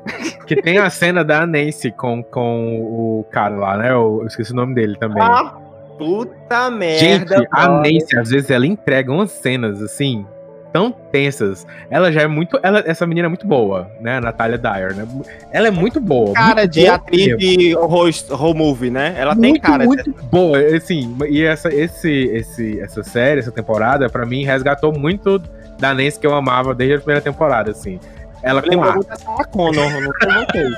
Sim, também. Principalmente co- cortando o cano, né? cortando Sim, o cano da, da, da- da espingarda. Ah, é verdade, verdade. E, com a ajuda da, do. Ela tava cortando o cano com quem? Esqueci. Ela tava cortando cano com o Steve. Não. Ai, não, foi com a Robin. Com a Robin É com a- com, com o Steve. Não, é com É, a ela Robin. corta e pergunta por que você. Ela pergunta por que você está cortando? Ela fala, porque eu não vou errar. É. E, E é uma dica ficou- que o menino deu, né, pra ela. É. E arma ela- de Chekhov, arma de Chekhov. O cara pegou e disse assim: se você deixar ela comprida, alguém vai pegar. E ela pegou. É, Cortou. cortou. Ela pegou, é, ele tá certo, esse filho da puta tá certo. Mas eu achei muito massa aquela cena. Foi curta, mas foi super tensa. Os dois estavam super tensos. O cara que faz o, o, o, o líder lá do futebol. Eu, eu não sei o nome do ator, do autor, porque ele já participou de. Ele fez uma participação também curta em Teen Wolf, que é uma série que de vez em quando eu vou trazer pra cá porque ela tá no meu coração. Mas ele, tá, ele aparece. Ele apareceu em Teen Wolf na, na- acho que foi na quinta temporada, não sei. É uma participação curta, e ele é lindo, maravilhoso, padrão. Aquele padrão que serve para esses papéis de ser o, o- líder de, de torcida. O líder de torcida, não. O líder do, do, do time de esporte e tal. E ele tava louquíssimo, né? Você já tava. Dava pra ver que ele tava pirado dali. Tava, tava. E que, e que não vinha coisa boa. E aí ele, todo mundo foge. E é, logo ali já, já vai terminar o episódio, né? E aí já vai entrar no, no, no episódio 8. Ou episódio 9, né? Eu acho que é. Não, eu acho que já tava no 9 já, não? Mas antes, mais Não, a loja, vez- a loja é no. No É, né? episódio anterior, que tem a cena, que depois disso tem a cena mais fofa, que nessa preparação é uma parada muito maluca, né? É um monte de adolescente com um monte de jovem adulto Ah, se é, preparando com arma, É. fazendo lança, fazendo escudo de, de martelo, não sei se é o quê, e depois, numa alegria, numa, num vibe, de uma vibe astral, e uma cena fofíssima do, Do do Ed. do Ed com, que com o. Dustin. Você Cara, não sabe que aquele Eu Te. Amo foi improvisado, né? Pois é, foi, ele falou que foi improvisado, cara. Muito fofo, meu Deus. Cara, e assim, ó, a tu, vê que eles estavam preparando o equipamento e nada daquele equipamento. é, é, não houve um equipamento daquele que não foi utilizado, né? Sim, é. Tudo foi usado, tudo foi Tudo usado. utilizado. Puta, Tudo. cara. E Então, de forma épica, né? que Vamos, vamos aqui dizer. Todos foram usados de forma épica. Todos Exatamente. tiveram o seu uso muito bem aplicado. Ah, pronto. Só lembrei que a Nancy tava cortando o cano junto com a Max. Que eu tava, tava tentando lembrar. Sim, sim, foi Essa comédia, cena. comédia, comédia. É. E a Robin e o Steven estavam pre- preparando os coquetéis Molotov. aí falando sobre. Não, Cara, a- é assim- muito engraçado como eles conseguem criar essa química entre os pares, né? Você tem uma química muito boa do Steve com o Dustin, você tem uma química muito boa do Dustin com o Steve. Com o Steve, não, com, Com o Ed. com o Ed. Você tem uma química muito boa da Max com a, a, a, a Robin, da Robin com o Steve. Então, assim, tipo, todos os personagens juntos casam muito é bem. Uma, é uma amizade O muito forte, é né? muito bem, tipo, é uma parada muito boa, cara. É. O Lucas, cara, o Lucas com a irmã, é, aquele papo deles de, ah, você nunca perdeu nenhum Mano. jogo meu, e, cara, E- é, todo- né? uma química muito boa, muito boa, E o- todo. É. E lá na frente o Lucas também tem o seu momento. Não, va- vamos por partes. Aí, É, aí no episódio. Agora, o, o núcleo da União Soviética é que não teve muita movimentação, né? Não, não. a acho que a coisa mais legal foi o cara usar uma espada pra, pra destruir o Demogorgon. Mas isso já gente- é no 9, não é nem no 8. Ah, tá, pois é. Olha aí, No- olha que legal, né? No núcleo de, da líder da Rússia deu uma bela caída, eles poderiam ter dado uma, sei lá. Eu também, outro medo que eu tive de, pô, será que eles vão dar um teleporte dos caras? Aí eu também chega lá. achando que eles iam pegar ali o. o eu acho que eu falei até no episódio passado, não sei. Que eu tava imaginando que eles iam dar um jeito de pegar um avião e ir embora e descer direto em Hawkins, né? Uhum. pra participar do ato final e tal. Mas realmente era impossível. Geograficamente impossível fazer isso. né? Porque não, não tem como. Porque a gente, a gente entende que fica ali no norte da. da no, no norte-leste, né? Assim, da Rússia, que fica ali perto do Alasca e tal. Aí eu- já ficava muito difícil a geografia de fazer um voo desses pra Hawkins. Sem escala. Tem que ser um voo direto. Exatamente, exatamente. Então, assim, eu achei o núcleo da, da Rússia realmente muito caído. E o plano deles voltarem pra lá, ah, vamos machucar as células, não sei o que e tal. Mano, sabe o que é que me deu a impressão aquilo ali? Me lembrou muito uma coisa Resident Evil. Sim. Vocês tiveram essa sensação? My Eu Hero tive, mais, eu tive mais um negócio tipo Enigma do Outro Mundo, sabe? Ah, O- que a coisa, a coisa tá ali dentro da, da- Tá tudo fechado. Aí depois quando tu volta, tá tudo aberto. Aí tu, puta merda. Porque teve uma hora ali que ele está. Não, de novo, estamos no episódio 9.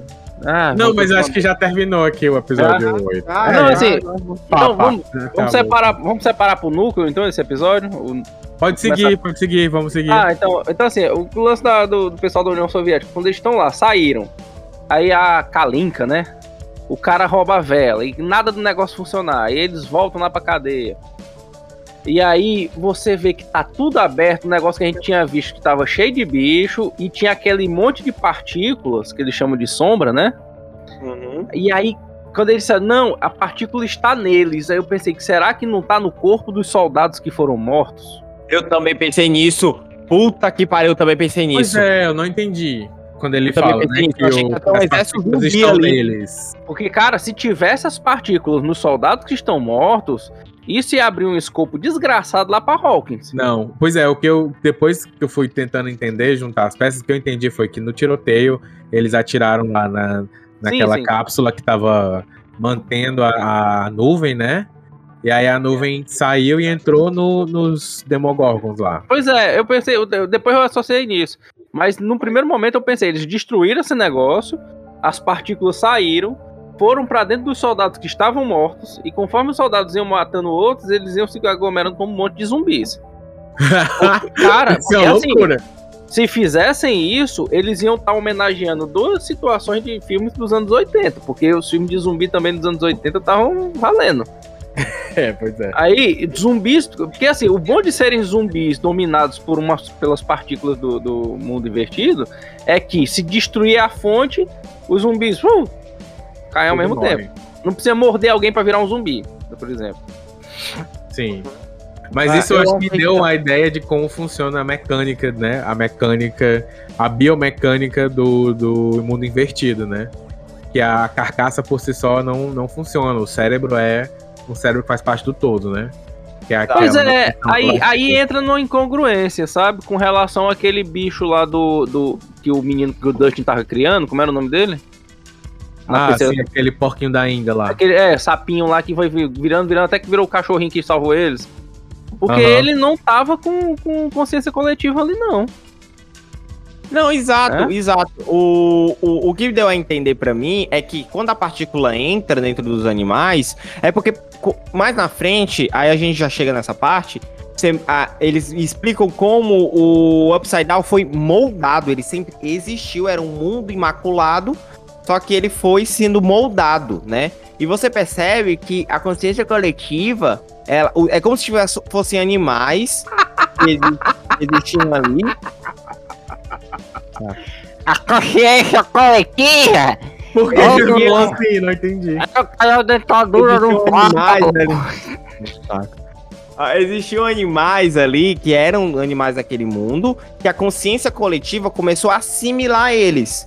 E que começaram a entrar para dentro dessa consciência enquanto o mundo foi sendo moldado, entendeu? Tanto é que quando você vai para para Hawkins investida durante o plano, você percebe que só a ameaça é os morcegos. Não tem os cães, não tem Demogorgon, não tem essas outras essas outras ameaças que tem no Upside Down, entendeu? Então, pelo que eu pude, né, ali entender, muito da minha limitação, é que a, depois do contrato que o, que o Vecna fez com, com, a, com aquele ser supremo moldável, né? Ele começou a dizer assim, ó. Eu já, vai- calma aí. Que contrato? Você percebe que ele encontra e ele, ele ó, foi uma, da- uma das coisas mais maravilhosas Ah, eu vi. contato. Eu tinha entendido Contato. contrato. Não, contato, contato. Ah, contato, contato, tá, tá. Não, Ele também veio- de contrato. Tipo assim, se você não fizer isso aqui, eu vou arrancar uma tira do seu couro e vou escrever com Não, sangue. mas você percebe- ah, tudo bem, contrato, você percebe que existe um acordo ali dele dizer, ó, me dê um, sei lá, me empreste seus poderes e a gente vai moldar um mundo e ir atrás de outros mundos. E porque pa- aparentemente Não, mas essa é a função, jogar a humanidade É, na porque-. Não, Até mas porque- essa, essa ambição é do, do Henry. Henry Exato. barra Vecna barra 1, que é o que Barra- a Robin fala, né? Mas essa é uma ambição do Vecna. Não é um. Inclusive, eu acho ela muito boa que ela pergunta, e agora a gente chama ele de quê? Não, isso é tipo o que todo mundo pensa, né? Assim, Cara, é assim, não é uma ambição do, do, do daquela coisa. Quando ele encontra a coisa, ele molda de acordo com a psicopatia dele. uhum. E pro, pra ambição sim. que ele tem. Não é uma. Eu não sei se a coisa tem é, desejos próprios. Entendeu? Eu te Ela tava só lá, de boa, vivendo a vida dela naquele mundo dimensional que ninguém sabe onde é.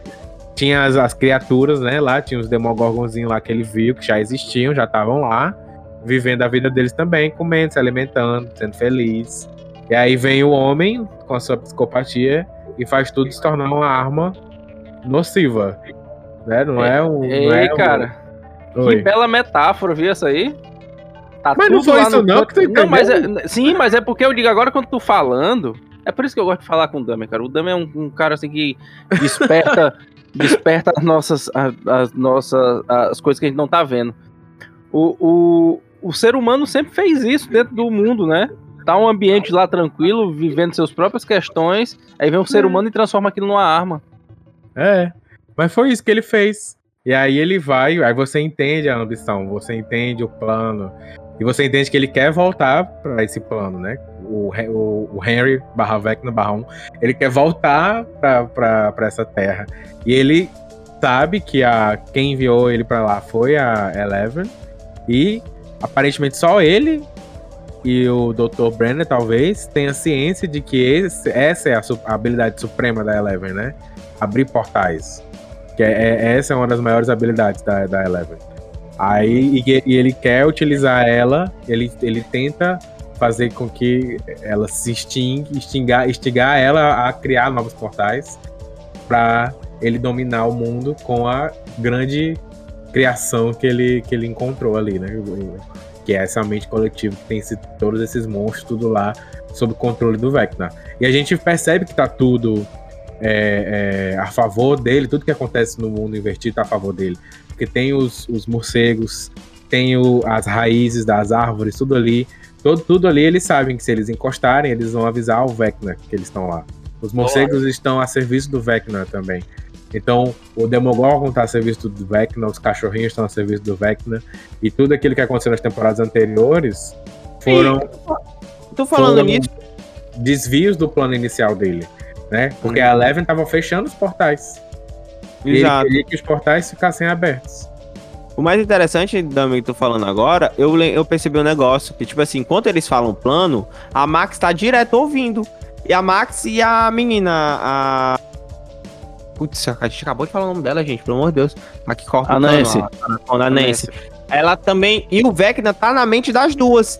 Quando, tanto é que quando o Vecna tá com a Max, ela fala...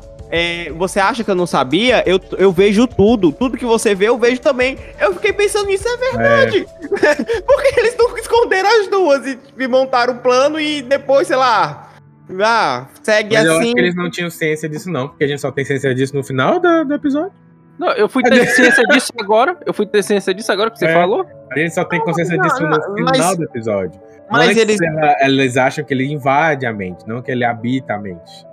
Né? Ele, é, é o ataque dele é a invasão. Ele invade a, Eu ele invade a tive a mente do- impressão do- que no primeiro volume. Uhum, eu tive a primeira impressão que no primeiro volume ele deixava claro que ele invadia a mente e ficava por lá, entendeu? Mas talvez tenha sido só uma ideia minha mesmo. Não, era... no primeiro volume eu achava que era tipo uma infecção. Uma infecção patológica da mente da pessoa e, e evoluindo até elas tornar essa, essa coisa aí. Só depois que a gente vai percebendo, né? O que, que é de verdade. Mas o, o- Não sei se eles se fica claro pra eles que o Vecna tá na mente deles, né? Me lembrou até o. Vale, eu vou fazer um paralelo aqui, nada a ver. É, o, o Voldemort, a relação entre Voldemort e Harry Potter Aham. na Ordem das Fênix. Tem a, a questão da legilimência e tal. Que o, o Voldemort entra na cabeça do Potter e coloca é, é, informações falsas pra levar ele pra uma armadilha no final do, do- da, da Ordem da Fênix. Que, enfim, que acaba com a morte do Sirius. Mas enfim. Aí vol- voltando pra cá. Eu não sei se eles têm noção de que o Vecna tem esse poder de estar ouvindo tudo e tal. E quando ele fala isso na série, eu, eu, eu tinha pensado que era porque ele estava em todo lugar no, no mundo invertido. Então ele sabia que as pessoas estavam lá. Ele sabia que o Ed estava fazendo aquilo. Ele sabia que as meninas estavam. A, a- a Nancy, a Robin e o Steven estavam ali, né?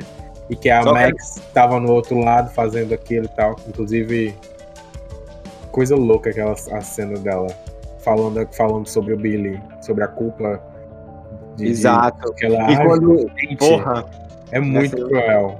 A Max, ela sofre de maneiras... Porque eu acho que o, o, o Vecna, ele é ultra cruel, crudelíssimo, vamos dizer assim, porque ele vai te massacrando fisicamente. Ele vai, te, vai, vai minando a sua mente, vai minando a sua cabeça, vai minando a sua autoestima, vai minando a sua própria essência de si, da, da- dos seus sentimentos, do que você é. E aí depois ele vem e massacra o corpo. Então é, é, uma, é uma violência em cima de uma violência é, é muito cruel. O Vecna ele é muito cruel. O Vecna é tipo, o- é tipo o Brasil, né? É, exato. É a, é a morte em vários sentidos. Tanto que o, o- Acho que é o próprio Owens que fala isso, né? Ele, tipo, ele não mata você só, ele acaba com você. Ele suga tudo que tem em você. Chrissy, essa é pra você. Cara!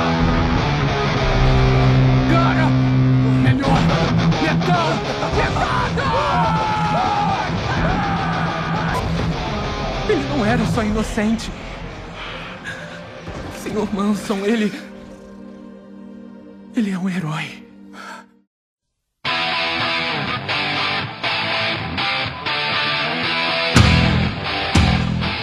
Aproveitando que a gente chegou nessa parte, alguém entendeu por que a Eleven foi levada pra aquela memória da Max?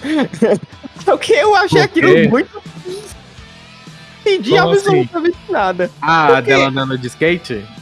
Eu achei aquilo muito desconexo não. com tudo. Eu fiquei. Não, eu acho, cara, que é assim, ó, ela. Que naquela hora a Max tava, tava tentando se apegar em várias memórias felizes, né? Eu acho que quando a Eleven conectou com a, com a, com a Max, ela conectou na primeira coisa que chegou na cabeça dela. A gente não viu aquela memória feliz chegando, mas ela tava passando por várias memórias. Talvez com aquele fluxo ela tenha chegado exatamente naquela.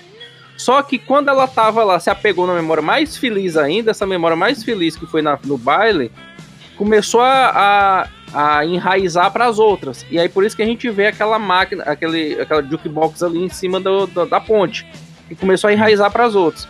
Mas até ali eu acho que foi isso. A, a Eleven não sabia. Ela foi, ela disse: eu preciso ir para Max. E a, única, a primeira coisa que ela viu foi que ela tava com as memórias. Ela foi na primeira memória que ela tava, porque ela poderia ter imaginado ou talvez nem fosse a primeira coisa. E ela viu a. Mas eu acho que nosso pensamento é aleatório. Pelo menos o meu pensamento é aleatório. É, o pensamento que a gente tá aqui, cara, a gente tá falando um negócio, de repente tá mudando de coisa, tá pensando no outro, tá, sabe? É, e aí ela, a Eleven, quando entra, né, que faz lá, pega carona na mente da, da Max, ela, ela tem o sinal de que tá sendo atacado, né, de que a mente tá sendo atacada, né, que ela vê as nuvens, os Uhum. raios, aquela escuridão toda ali. Ela Uhum. sabe mais ou menos pra onde é que vai, assim. E Mas outra coisa, não tem senso. Gente, eu fico muito agoniado porque a Eleven não tem senso de urgência. As paradas acontecendo e ela andando tão calma, tão tranquila, porque. Não tem pressa nenhuma. Mas, mas, lugar. Paulo, mas, Paulo, deixa eu te dizer uma coisa. É uma coisa que eu tava comentando com a Loredana, ela também falou a mesma coisa. É, a gente tá tendo uma visão que tá acontecendo isso, depois tá acontecendo isso e tá acontecendo isso. Mas se a gente parar pra pensar, tudo aquilo está acontecendo exatamente ao mesmo tempo. Sabe? É. E aí. Porra, Não, mas aí que tá. Ela acabou de chegar. aconteceu? ela sente que o negócio tá Paulo. sendo atacado, ela vai, É. de ela dar uma. É Mas aí porque- que tá, é- veja aqui, ó, se tu tá no local. as fases do plano. Isso se é a gente crítica. tá no local, se a gente tá Isso no é uma local. crítica que eu tô fazendo à atuação da Millie já, tá? Não é, eu Ah. acho que nem é nem o roteiro em si, é a atuação da Millie. Mas Você vem, não vê que ela tá em pânico em maneira alguma, ela só faz cara de é cachorro, por isso cara. que serve diretor, Deus, Paulo. O diretor se serve incomoda, pra isso. Não, na Millie. Diretor Ela é serve muito boa, amigo, por favor. Ela é muito boa, não tô dizendo que ela é uma péssima atriz por conta disso. Mas me dá um incômodo, porque toda situação de, de tensão, ela anda, ela é Nossa Senhora, ela Não, vai olha, Mas, cara, mas dois, assim, ó, O pau toda tá a cena- atuando, ela não corre. cara, mas assim, imagina só. Você tá aqui, chegou num ambiente daquele. Você precisa colher informações, certo? Aí vamos lá, puxar o nosso queridíssimo Batman do Robert Pattinson agora. Mas ela não é o Batman, Inácio. Ela é uma criança com superpoderes que tá sabendo que ela tá Meu dentro da da querido, mas e tá escute, que mas tá atuando. escute. Você fica desesperado. Ela, macho, ela é uma menina psicologicamente abalada com outra psicologicamente abalada dentro de uma, uma memória que não faz sentido nenhum. São um monte de gente, coisa em umas nuvens pretas, uma jukebox que é onde deveria estar. O mínimo que você faz é ficar um pouco. Mas ela não, Não, então, fica. Ela vai andando. O mínimo que você faz é tipo, se você sabe que se você vai. Neste tempo eu tava reclamando que ela deu as costas pro cara. Agora que a menina tá ficando mais. Mais de. de mais tranquila. Ela Sempre vai ficando de mais focada e tu tá achando ruim. não tem. Isso? Corrobora no mesmo lugar. Ela não tem senso de urgência. Ela não tem, ela anda, ela vai calma, pacífica. Mas a urgência tá, é nossa que estamos acompanhando esse negócio há mais de duas horas. O negócio, sabe assim, pra eles tá acontecendo ao mesmo tempo, Do sabe? outro lado, tá todo galera mundo tá subindo. de morcego, pu- Mas, pulando. Paulo, os caras quê. tão A história correndo do tá- morcego. Olha pra esse núcleo. Ela tá andando. Não, mas olha, a galera tá É correndo do corre. morcego, a galera tá subindo a escada, a galera, a galera tá no nosso mundo sentada num canto ali esperando o Vecna ao mesmo tempo. Então não tem como saber, pô, tem que correr, sabe? E se correr, cara, se é aquele negócio, se Não, correr, mas eu- correr pra onde? Mas eu tô falando do- do- da sensação de tensão, que isso quebra, cara. Tá todo mundo correndo, tá todo mundo. no- o, o- plano tá, tá indo, e você vê que a galera chegou lá pra poder impedir, porque passaram a cal, porque a menina. É, o cara viu a, ma- a maluca lá subindo no, no, no negócio aí, eu vou bater pra galera lá, viu? Os malucos do, do- da vizinhança. Aí você vê que as coisas estão correndo, o roteiro tá rodando, rodando, rodando. Corta pra, pra 11. Ela tá andando. Qual o CD que tá tocando? Coisa que tá acontecendo ali? Aí você fica Para com isso. Tem que ver que são, são coisas diferentes, né? Ela tá ali tateando a mente de alguém. Pode ser alguém que ela gosta, mas não é alguém que ela conhece totalmente, tá? Aquela memória era desconhecida dela. Ela sabia que a, que a Max andava de skate, mas ela não sabia que a Max tinha andado de skate aquilo ali. Que o povo tava dizia assim: Oi? Me incomodou muito essa construção, cara, dela não ter senso de urgência. Ela tá andando como se nada. Não sei, mas a gente pulou, a gente tá na fase 2, vamos voltar pra fase 1. É, é, ok. Não, a gente já tá na fase 2 do plano? Não, não, cara, a gente já tava aí, já, é, já é o embate dela com a. Com a, a Mac. mas é a fase 2, a gente não falou da fase 1 do plano. Qual era a fase 1 mesmo? Me relembra? O show de rock and roll no, no mundo. Ah, sim, o show de. Não, não.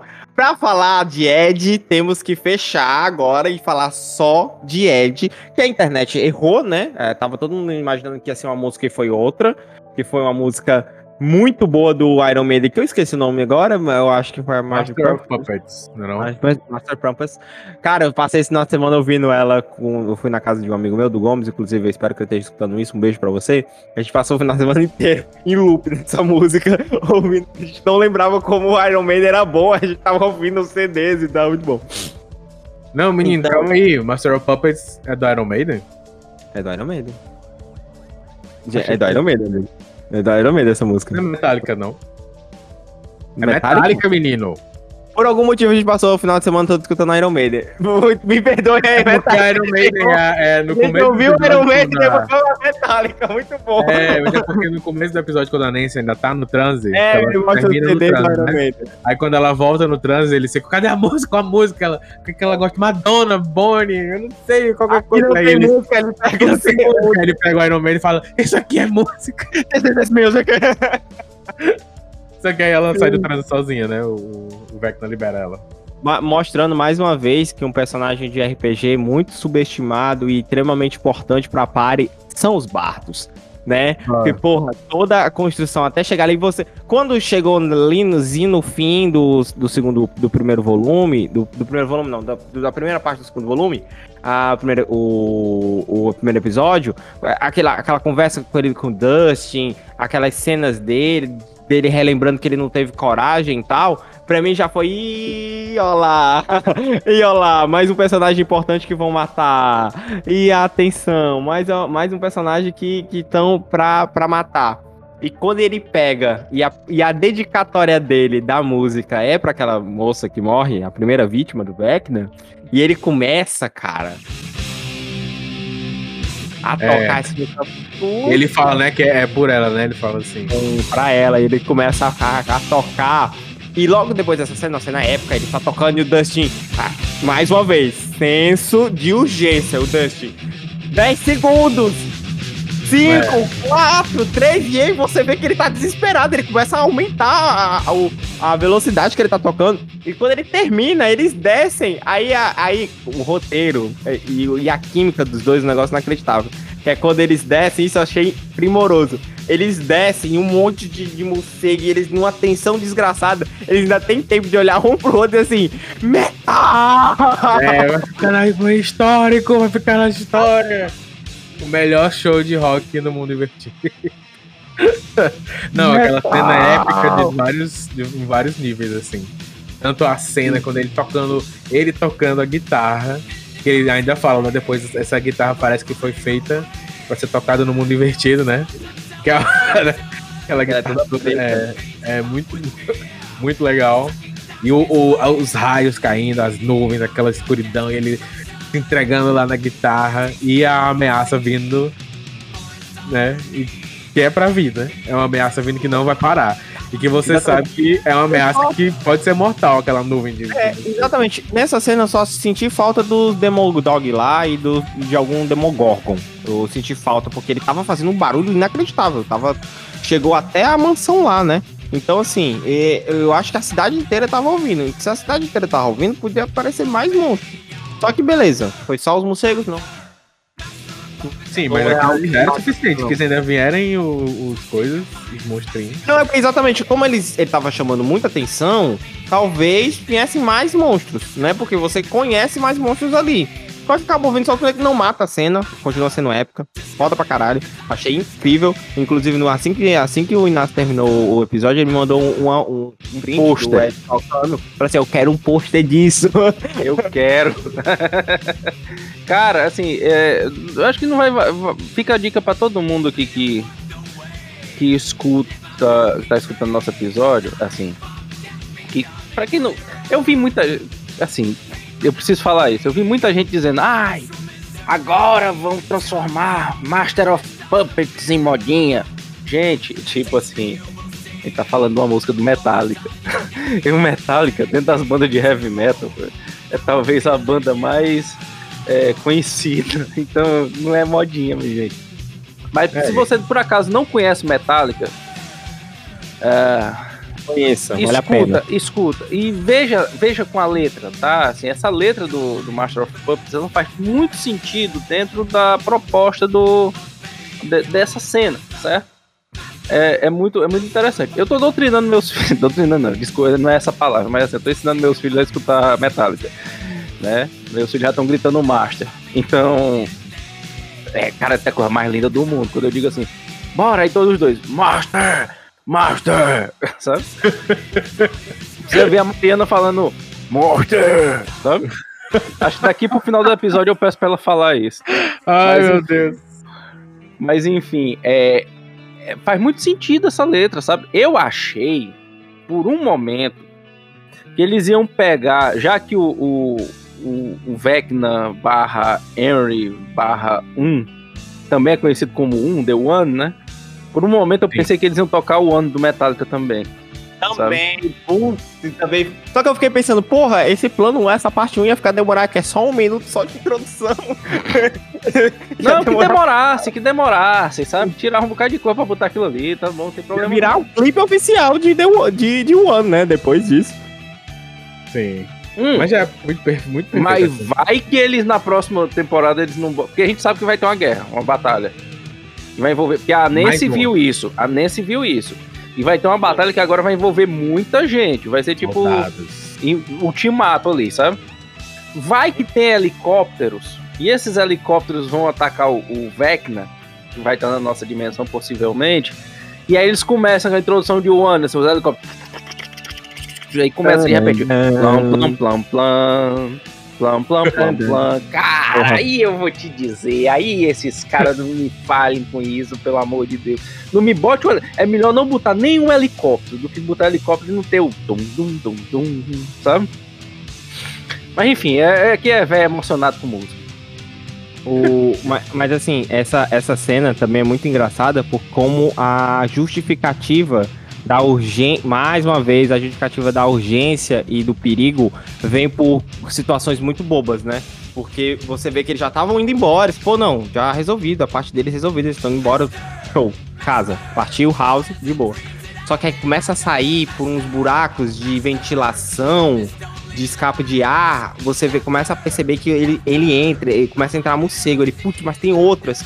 Aí você começa a perceber que a, a, a vida do Dustin tá. tá, tá Tá a vida dos dois estão em perigo e eles começam a sair. E É. na hora que você vai embora, eu pensei nisso, eu sim, eles vão embora e os morcegos vão entrar pelo, pelo portão e vão É, atrás pois dele. é, eu também pensei. Aí, na hora que ele parou, e ele, nossa, cara, e foi muito na hora que eu, eu, eu assisto só, porque eu gosto de falar enquanto eu tô assistindo. Aí eu, pô, mas esse negócio tá, tá, tá perto, porra, eles vão passar por isso aí, por isso aí. Eles vão, como é que eles vão fechar? Eu pensei ainda, ah, não, eles vão jogar o, o colchão de alguma forma, ficar em loop pra dar física. Mas nada disso, foi a mais simples. Ele, olhou e pensou, se eu for, existe um grande risco de eu morrer junto com o Dust e, e- e ser invadido a galera lá. Então é melhor eu voltar e atrair atenção, porque a minha missão aqui é atrair atenção. Aí ele sai. Quando ele sai, aí eu, na- meu coração começou a sangrar, porque eu já sei. Pronto, vai É, morrer. vai morrer. Aí eu lembrei dos outros personagens que o, o Stranger Things fez a mesma coisa. Trouxe personagens bons, marcantes, fofos, com, com, com carisma, que você se apegava e eles iam lá e matavam o personagem. Cara, eles mataram um hobbit, velho. Eles É. mataram o Hobbit, Gente. mataram o, o russo lá. Eu preciso pedir licença pra vocês só um minutinho. Tá? Tá bom. Quer que a gente pause? Não, pode falar. Master! Master! Mariana. Vem, Mariana, vem. Vai, Mariana. Master! Master! Muito bom. muito bom, muito bom. É isso Sim. aí. Sim, ah, depois disso você tem o, o, o momento em que o plano começa a dar errado em todos os âmbitos, né? Em todos os locais o plano começa a dar errado. Você vê que a. a- É, esse é a- o primeiro lugar que dá errado, né? Exatamente, É o esse é o primeiro primeiro. lugar que tá errado. E aí tem uma cena que depois eu fiquei meio confuso. Que faz parte até da fase 1 também do plano, que é eles entram na casa do Vecna em silêncio, sem falar nada. Mas antes eles não fizeram isso. Eles entraram lá falando, conversando, e gritando e tal. Não, não teve isso de, de ficar em silêncio. E depois tem a Erika, ela vai lá no, no parquinho que fica em frente à casa. E aí ela fala, né? Uhum. Ela fala, só que ela fala pelo rádio, né? É Não. pelo- Porque eles descobriram que quem tá no Upside Down ouve quem tá no mundo normal. Só que ouve baixo. Isso acontece na primeira temporada, que é a primeira temporada não. Na primeira parte, que é quando eles estão se comunicando entre a- as, as, as luzes Ah, lá. E os meninos ouvem fala, o. eles escutam. É, os É, meninos ouvem o Dustin falando, é verdade. é, exato. tocado. Mas Então, eles ó, utilizaram é esse recurso de uma maneira muito doida, assim. Muito. muito doido. É um detalhezinho assim que você.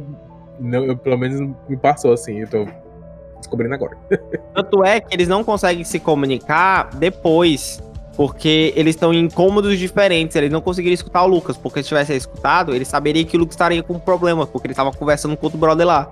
E aí sim é o verdadeiro vilão dessa, dessa maldita série. Que é esse maluco aí que foi lá. Cara, puta que pariu, que ódio que eu tô nesse personagem. Eu também.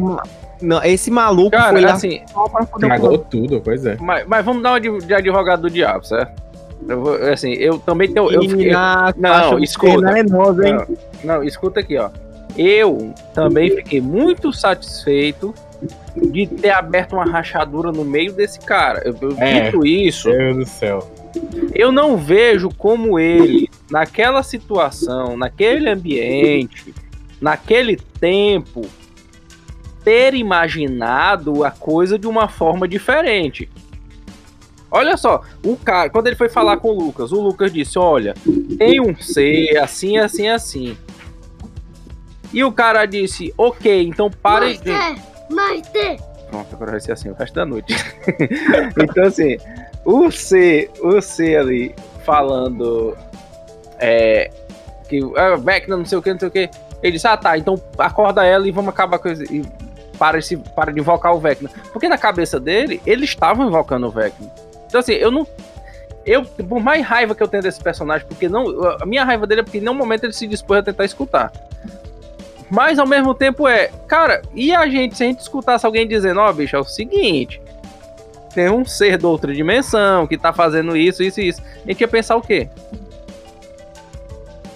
Doido. Sim, mas eu não sei, porque assim, é, é um ponto muito interessante nesse, nesse conflito que ele tem com o Lucas. Você vê que até então ali, até um determinado momento, o Lucas ainda quer ser amigo dele, quer tentar convencer que ele realmente não entende o que tá acontecendo. Só que tem uma cena aí, mostra mais uma vez esse, o ator, não sei o nome do ator, mas que faz o Lucas, mas puta merda, muito bom.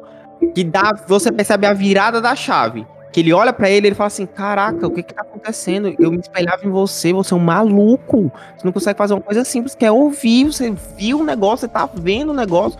Você não cons- você não consegue confiar em alguém só pela sua maluquice, sua fúria vingativa. Eu tô te contando a verdade. A menina foi atrás de drogas. Não, não foi. Foi sim. É, pois é. Entendeu? Tipo, é o cara que não consegue ver ele. Ah, mas é, é- é uma um autoconfiança, tipo, assim, uma autoconfiança é, desmedida. Tipo, não, ela jamais procuraria ninguém que não fosse eu, porque eu sou atenções. Então, você vê que é, esse comportamento atinge o Lucas naquele momento e o Lucas realmente vira a chave e fala assim: caraca, olha. Quem eu queria ser, esse cara é maluco. E você vê que até o olhar, expressa. É muito bom, cara. Essa série é muito boa. Mas aí você vê que é interessante, ó, que é assim, a gente já viu isso em outras mídias, do cara do... Até tem um filme, até, vai parecer meio aleatório com isso que eu vou dizer, tem um filme do The Rock, que ele é um cara gordinho e tal, e tem um cara que é jogador de basquete e tudo, não sei o quê, e aí passa o tempo, lá na frente The Rock vira realmente The Rock, é um agente secreto, e o cara é um carinha normal, que trabalha com coisas normais, sabe? É, já em outras séries, eu não sei se no Smallville a gente viu isso, que tipo, você tinha um cara que no passado era o cara, o, o capitão do time de futebol, ah, o pessoal que fazia isso, a menina que era a, a, a, torcida, a, a Vida de torcida. líder de torcida, e você vai ver no presente o que é que eles são. É tipo o pessoal que não saiu da cidade, sabe? Que ficou naquela jeito aquele tempo todo. É, então a gente acaba vendo é, nesse pessoal uma certa. é, isso que eu acompanho nesses anos é tipo, o cara vem, quer se segurar naquela coisa, porque é realmente a única coisa que ele tem que pode aparecer, que faz ele parecer um herói, sabe? Então, se naquele momento ele é o herói da cidade, mas na frente ele vai lá, ele vai ser um cara que, que é que é Prefeito. reconhecido pela cidade, um prefeito, né? Que nunca vai sair da cidade pequena, vai ficar sempre lá, mas o pessoal vai dizer, ó, esse cara aqui é o nosso herói. Né, e vai se segurar nisso. Então, eu entendo ele estar se- ele tá se segurando nesse negócio, porque no final das contas é o que ele tem, né? Sim, exatamente. Mas assim, ao mesmo tempo que eu entendo, ao mesmo tempo que eu acho ele um cara exatamente mostra essa parada dessa limitação do, das pessoas que acreditam na sua crença, e é isso, é só o que eu acredito, no, na forma que eu vejo, eu não abro mais essa, essa possibilidade de até pessoas que estão próximas de mim estarem, pois, porque todo mundo é inferior a mim. Então isso, eles, eles conseguiram mostrar nesse personagem. E como esse conflito, ele, ele levou é, essa tensão a mais, sabe? De você realmente, mais uma vez, a série. Porque eles falaram, né? é, que iam matar alguém do, do silo principal. E eu fiquei. Quando eu vi que as coisas estavam começando a perder o controle e que a, a Max estava pra morrer, eu fiquei, pronto, vou matar a Max. Vou matar Max aqui de novo. E, e- e realmente é, é raro hoje em dia. E você vai ouvir isso, você que tá aí de casa, você vai ouvir isso em vários locais, né? E de fato é verdade. É muito, é muito raro você ver numa obra de hoje você ter certeza que personagens principais vão morrer. Essa sensação de que tudo vai dar certo no final, ela sempre prevalece porque de fato é muito recorrente. Mas nessa cena, de novo, pela segunda vez, na mesma temporada, eu achei que eles iam matar a Max. Eu achei também. pronto. Eu achei que a Max ia de base agora, entendeu? Tanto é que ela foi. Ela não é que Sim. ela não morreu, ela morreu, entendeu? Cara, É. eu tenho um ponto, eu tenho um negócio aqui que eu preciso falar. A gente viu nessa, nessa última temporada, principalmente nesse último episódio, muitas lembranças da Max com a Eleven. Muitas. A gente viu a Eleven entrando dentro da mente da Max pra salvar ela do Vecna. A Max teve contato direto com o Vecna e ela conseguiu ve- vencer, e aqui eu tô colocando muitas aspas, da primeira vez e da segunda vez ela conseguiu atacar o Vecna. E quando ela morre, aqui eu vou colocar mais aspas ainda, ela tá a, a Eleven meio que coloca a mão no peito dela, entra dentro da mente dela, traz ela de volta. Eu acho que ali quando ela botou a mão no peito ela tava fazendo uma massagem cardíaca telepática, sei lá. E ela, quando ela tá no hospital, a Eleven entra na mente dela e não vê a Max, né? Não vê em lugar nenhum. Eu fico pensando, vocês lembram qual era o apelido da Max quando ela entrou? O nome, acho que era até o nome do episódio dela. Lembro Na- não. na- Super Max. Super Max, é. Será que nós vamos. é, é, esse contato dela com a Eleven. A Eleven, sem, mesmo de forma inconsciente, dividir o poder dela com a Max. E eu falo isso aqui com, com tranquilidade, por quê? A Eleven tá muito poderosa. E a gente sabe que pessoas muito poderosas elas são problemáticas dentro do roteiro. Vide Capitã Marvel no, no Ultimato, que ela veio, deu dois sopapos ali e usaram a justificativa pra ela ficar fora de controle, fora de combate. E fora os filmes também. São personagens muito poderosos, e com poder de resolver a parada num- numa tacada só, eles são problemáticos One dentro do Punch Man. roteiro. One Punch Man. Eu Pronto, não- o Saitama ele é um personagem complicado. E eu fico pensando, será que nós. A a Eleven. E aí eu tô falando isso aqui com teoria tirada realmente de lugar nenhum, sabe? Eu Será que, que- a gente vai ter vai duas longe, né? super poderosas, sabe? Não, acho que não. Porque assim, se não fosse sei, pra. eu quero deixar minha teoria pra Max quando a gente terminar, quando falar do epílogo. Tá bom, tá Porque eu bom. tenho teorias. Assim, a. Eu, eu, eu, eu, eu me baseio no que o papai falou, né? Do, do, do menino, do Vecna, né? Que quando ele mata, ele absorve. É uma parada. Como é o nome do, né, do- daquele movimento que fala sobre a. Você absorver os atributos de quem você. Como eu tava falando sobre isso ontem, gente. Antropofágico. A. O. é- é- tem essa noção meio antropofágica de tudo que ele mata, tudo, ele absorve. E o problema, que até ele fala que você que cria esse- essa problemática maior também, é que se ele matar a Eleven, ele vai absorver os poderes da Eleven. E tudo que a Eleven tem, ele vai ficar bem mais forte. Porque a única linha de frente que bate de frente com ele seria a Eleven. Então, talvez, aí, aí já que demos abertura aí a, a- a teorias mais malucas, é, também indo pra teoria maluca, tirado de lugar nenhum, é que se ele, quando ele mata, ele tira, ele quase matou a, a- a Max. Talvez ele tenha tirado dela as memórias, a visão, nananã, alguns atributos, e a Eleven tentou só readicionar isso, entendeu? E que com esse choque faz com que o coração parasse e ao devolver, voltasse. Faz sentido? Talvez não. Mas, né, tá nesse campo aí. Talvez eu esteja bem errado. Mas eu pensei, eu pensei muito nisso, porque você percebe que os poderes deles são muito parecidos. E é como. E me lembrou muito Naruto. quando ele vai ressuscitar o Gai Sensei. Ele só chega, põe a mão aí. Não, deixa comigo que eu resolvo. E pronto, é. Como você fez isso? Não sei, eu só sei que eu sei que fiz. E o engraçado é que depois disso, você vê que a Eleven em momento nenhum cita isso. Não, ela tá viva porque, eu dei uma mãozinha lá. Ela fica na dela, ela fica. Vai dar certo. Força aí. A gente não sabia. E ela sabia, entendeu? Ela age como se não tivesse sabendo o que tava acontecendo com a Max. Não, ela, ela, não, sabia. ela não sabia o estado que a Max estava. É, exato, exato. Mas, porra, ela viu ela morrer. Então, e é por causa dela que ela voltou. Então, assim. É. é- Mas eu acho que ela não sabe. meio estranho, sabe? Foi meio estranho. Só achei meio estranho. Ela não, não- ela dá uma de John sem braço. É, Sim. a Max tava no mínimo ali. Mas, meu Deus. Ótimo. Tava Sim. menino. Mas voltando pro Ed, que a gente foi o Ed foi pro. O que acontece ali com o Ed, na... depois que ele toca o rock, aí tem aquele negócio heróico, tem aquela. Ele no meio do furacão de morcegos. Eu fiquei super agoniado com aquilo. Eu fiquei, não, gente. não- Eu ficava vendo o jeito dele sobreviver e tal. E aí ele começa a ser atacado e tal. E aí tem a cena na Rússia, né? Que é essa cena que faz a ligação com o que acontece em Hawkins. Quando o, o Murray taca fogo na galera, né? E aí não tem mais arma. E tem aquela a cena épica do, do, do Hopper com espada. E eu depois fiquei pensando, gente, onde ele tirou essa espada?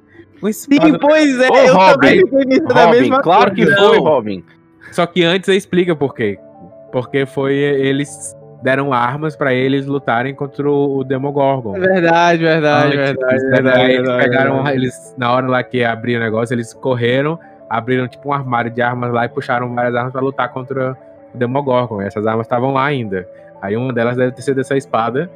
Aí foi uma coisa bem épica, uma coisa bem de RPG. Ele lá lutando com o Demogorgon com espada. Eu achei sensacional. Como os caras conseguem juntar, cara, as coisas pra fazer umas cenas fodas. Porque é isso, né? Você joga mil anos de RPG, pra final você joga dado e dá espadada. É só isso. É, mas olha a espadada que você deu ali. Realmente resumir Pronto. bem o mundo de RPG ali. Pois é, aí eu achei quando ele dá a, a, decapita o Demogorgon e aí os morcegos caem, né? No mundo invertido, param de atacar o Ed, aí eu pensei, não, o Ed vai sobreviver. Eu ainda pensei. eu fiquei achando. É, eu fiquei pensando também que ele ia sobreviver. É. E mais um diálogo. Diálogos envolvendo o Ed que partem seu coração. Porque você começa não crescendo, né? Você, nossa, que cara legal, que personagem carismático, que personagem fofo. Olha a relação dele com o Dust. Olha como ele é um cara legal. Olha como ele Sim. vai. Nossa, ele vai estar nas outras temporadas. Ele é muito interessante como alívio cômico, como momento de tensão. Ele é muito bom pro roteiro. Aí, nossa, aí depois você vê que ele dá uma de herói. Você fica, caralho, vai dar uma de herói. Isso nunca dá, nunca dá certo. Aí ele começa a ser atacado pelos, pelos coisas. Aí, como o menino, o, o, o outro personagem lá, que eu esqueci o nome, porque eu sou muito bom de nomes, é, foi atacado também, o Steve. E ele Ah. sobreviveu, a gente achou que, né? É, ia dar certo também. E o Ele Dust lutando, indo atrás dele, É. cara. Tá vendo, Mano, Inácio? O foi. Dust mancando, co- tentou correr. A Eleven não corre. não corre. Vai do céu, quando tá implicando com é, meu bicho. Porra, não corre, não tem sentido. Pois é, mas eu chorei nessa cena, na cena do Ed morrendo, foi muito triste pra mim. E depois lá na frente eu chorei de novo, que é no epílogo do Dustin falando com o, o- tio, né, do Ed. Falando, é é pai ou é tio? É tio, né? Nossa, aquilo É tio, né? é tio, é tio dele. Pois é, aquilo ali foi, me pegou também. Que eu fiquei achando assim. Foi uma tragédia, ele fala, né, na hora do terremoto eu tava com ele, ele foi um herói. Ah, foi, foi é muito, muito, muito triste aquilo ali também. Mas, mas, mas eu acho que é um personagem que arrebatou a série, assim. Sim, mais um, ele entra, né? Mais ele um. faz. Ele entrega muito, ele é muito carismático. Você adora o Ed e você vê a trajetória dele finalizando. Eu acho que finalizou de uma, de uma maneira assim. Vamos dizer assim. Condizente, talvez. Não sei se condizente, mas foi emocionante. Muito emocionante foi. eu Sim, fiquei até- muito emocionado. Até porque não- eu, eu não vejo uma outra maneira que não fosse essa, sabe? O herói sem nome, sabe? Aquele herói que ninguém sabe que foi um herói. Porque, assim, co- eu acho que dá muito trabalho ter que justificar na cabeça da população que ele não foi o responsável por aquilo. Tanto Sim. que a gente vê que a coisa tomou proporções, assim, é, E a, e a notícia continua né? ligando a isso, né? É, É. mesmo, o que aconteceu. Mas enfim, aí eu acho que a gente pode falar da batalha do da batalha Vecna versus Eleven. Que foi do, do caralho, não foi não? Foi. O bicho Ou tu não apanhou gostou do outro também? lado. É o Paulo, ele não gosta Meu das coisas Deus, não. Paulo, tu não gostou? Gostei, eu gostei, eu gostei, eu gostei.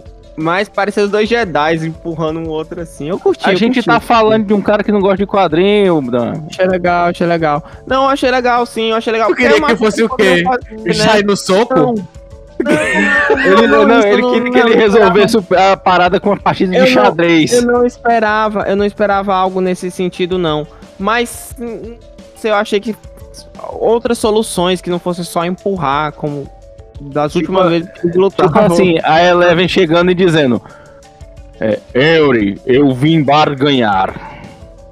Não, não, Inácio. É porque assim, ó, mais uma vez, você sempre acha que eu sou uma pessoa limitada. Mas se a gente pegar na literatura das batalhas, a gente achou ridículo o Palpatine, mais uma vez incomodando o Damian de novo, o exemplo de episódio 9, o Palpatine tomando raio e sendo mais uma vez surpreendido pelo sabre de luz cruzada, a gente se incomoda. Então a gente se incomoda exatamente pelo porque você foi criado e eu fui criado uma coisa chamada Cavaleiros do Zodíaco, quando a gente aprende que um golpe não afeta duas vezes o mesmo cavaleiro. Então, Meu quando você jovem, vê. Cavaleiro do Você um Zodíaco, eu já tava com, eu já tava com 10 anos.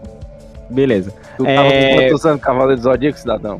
Eu comecei a assistir quando nasci, sei lá, porque já existia, né? Então. Que pariu. Ah,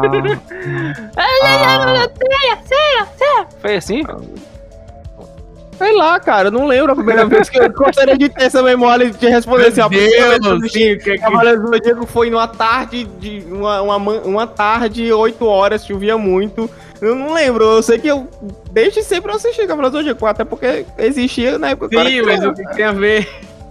Mas é porque assim, ó, você vê que, é claro, as batalhas deles não podiam ser muito elaboradas, né? Você não tinha nenhum personagem ali que fosse acrobata, nem nada do tipo.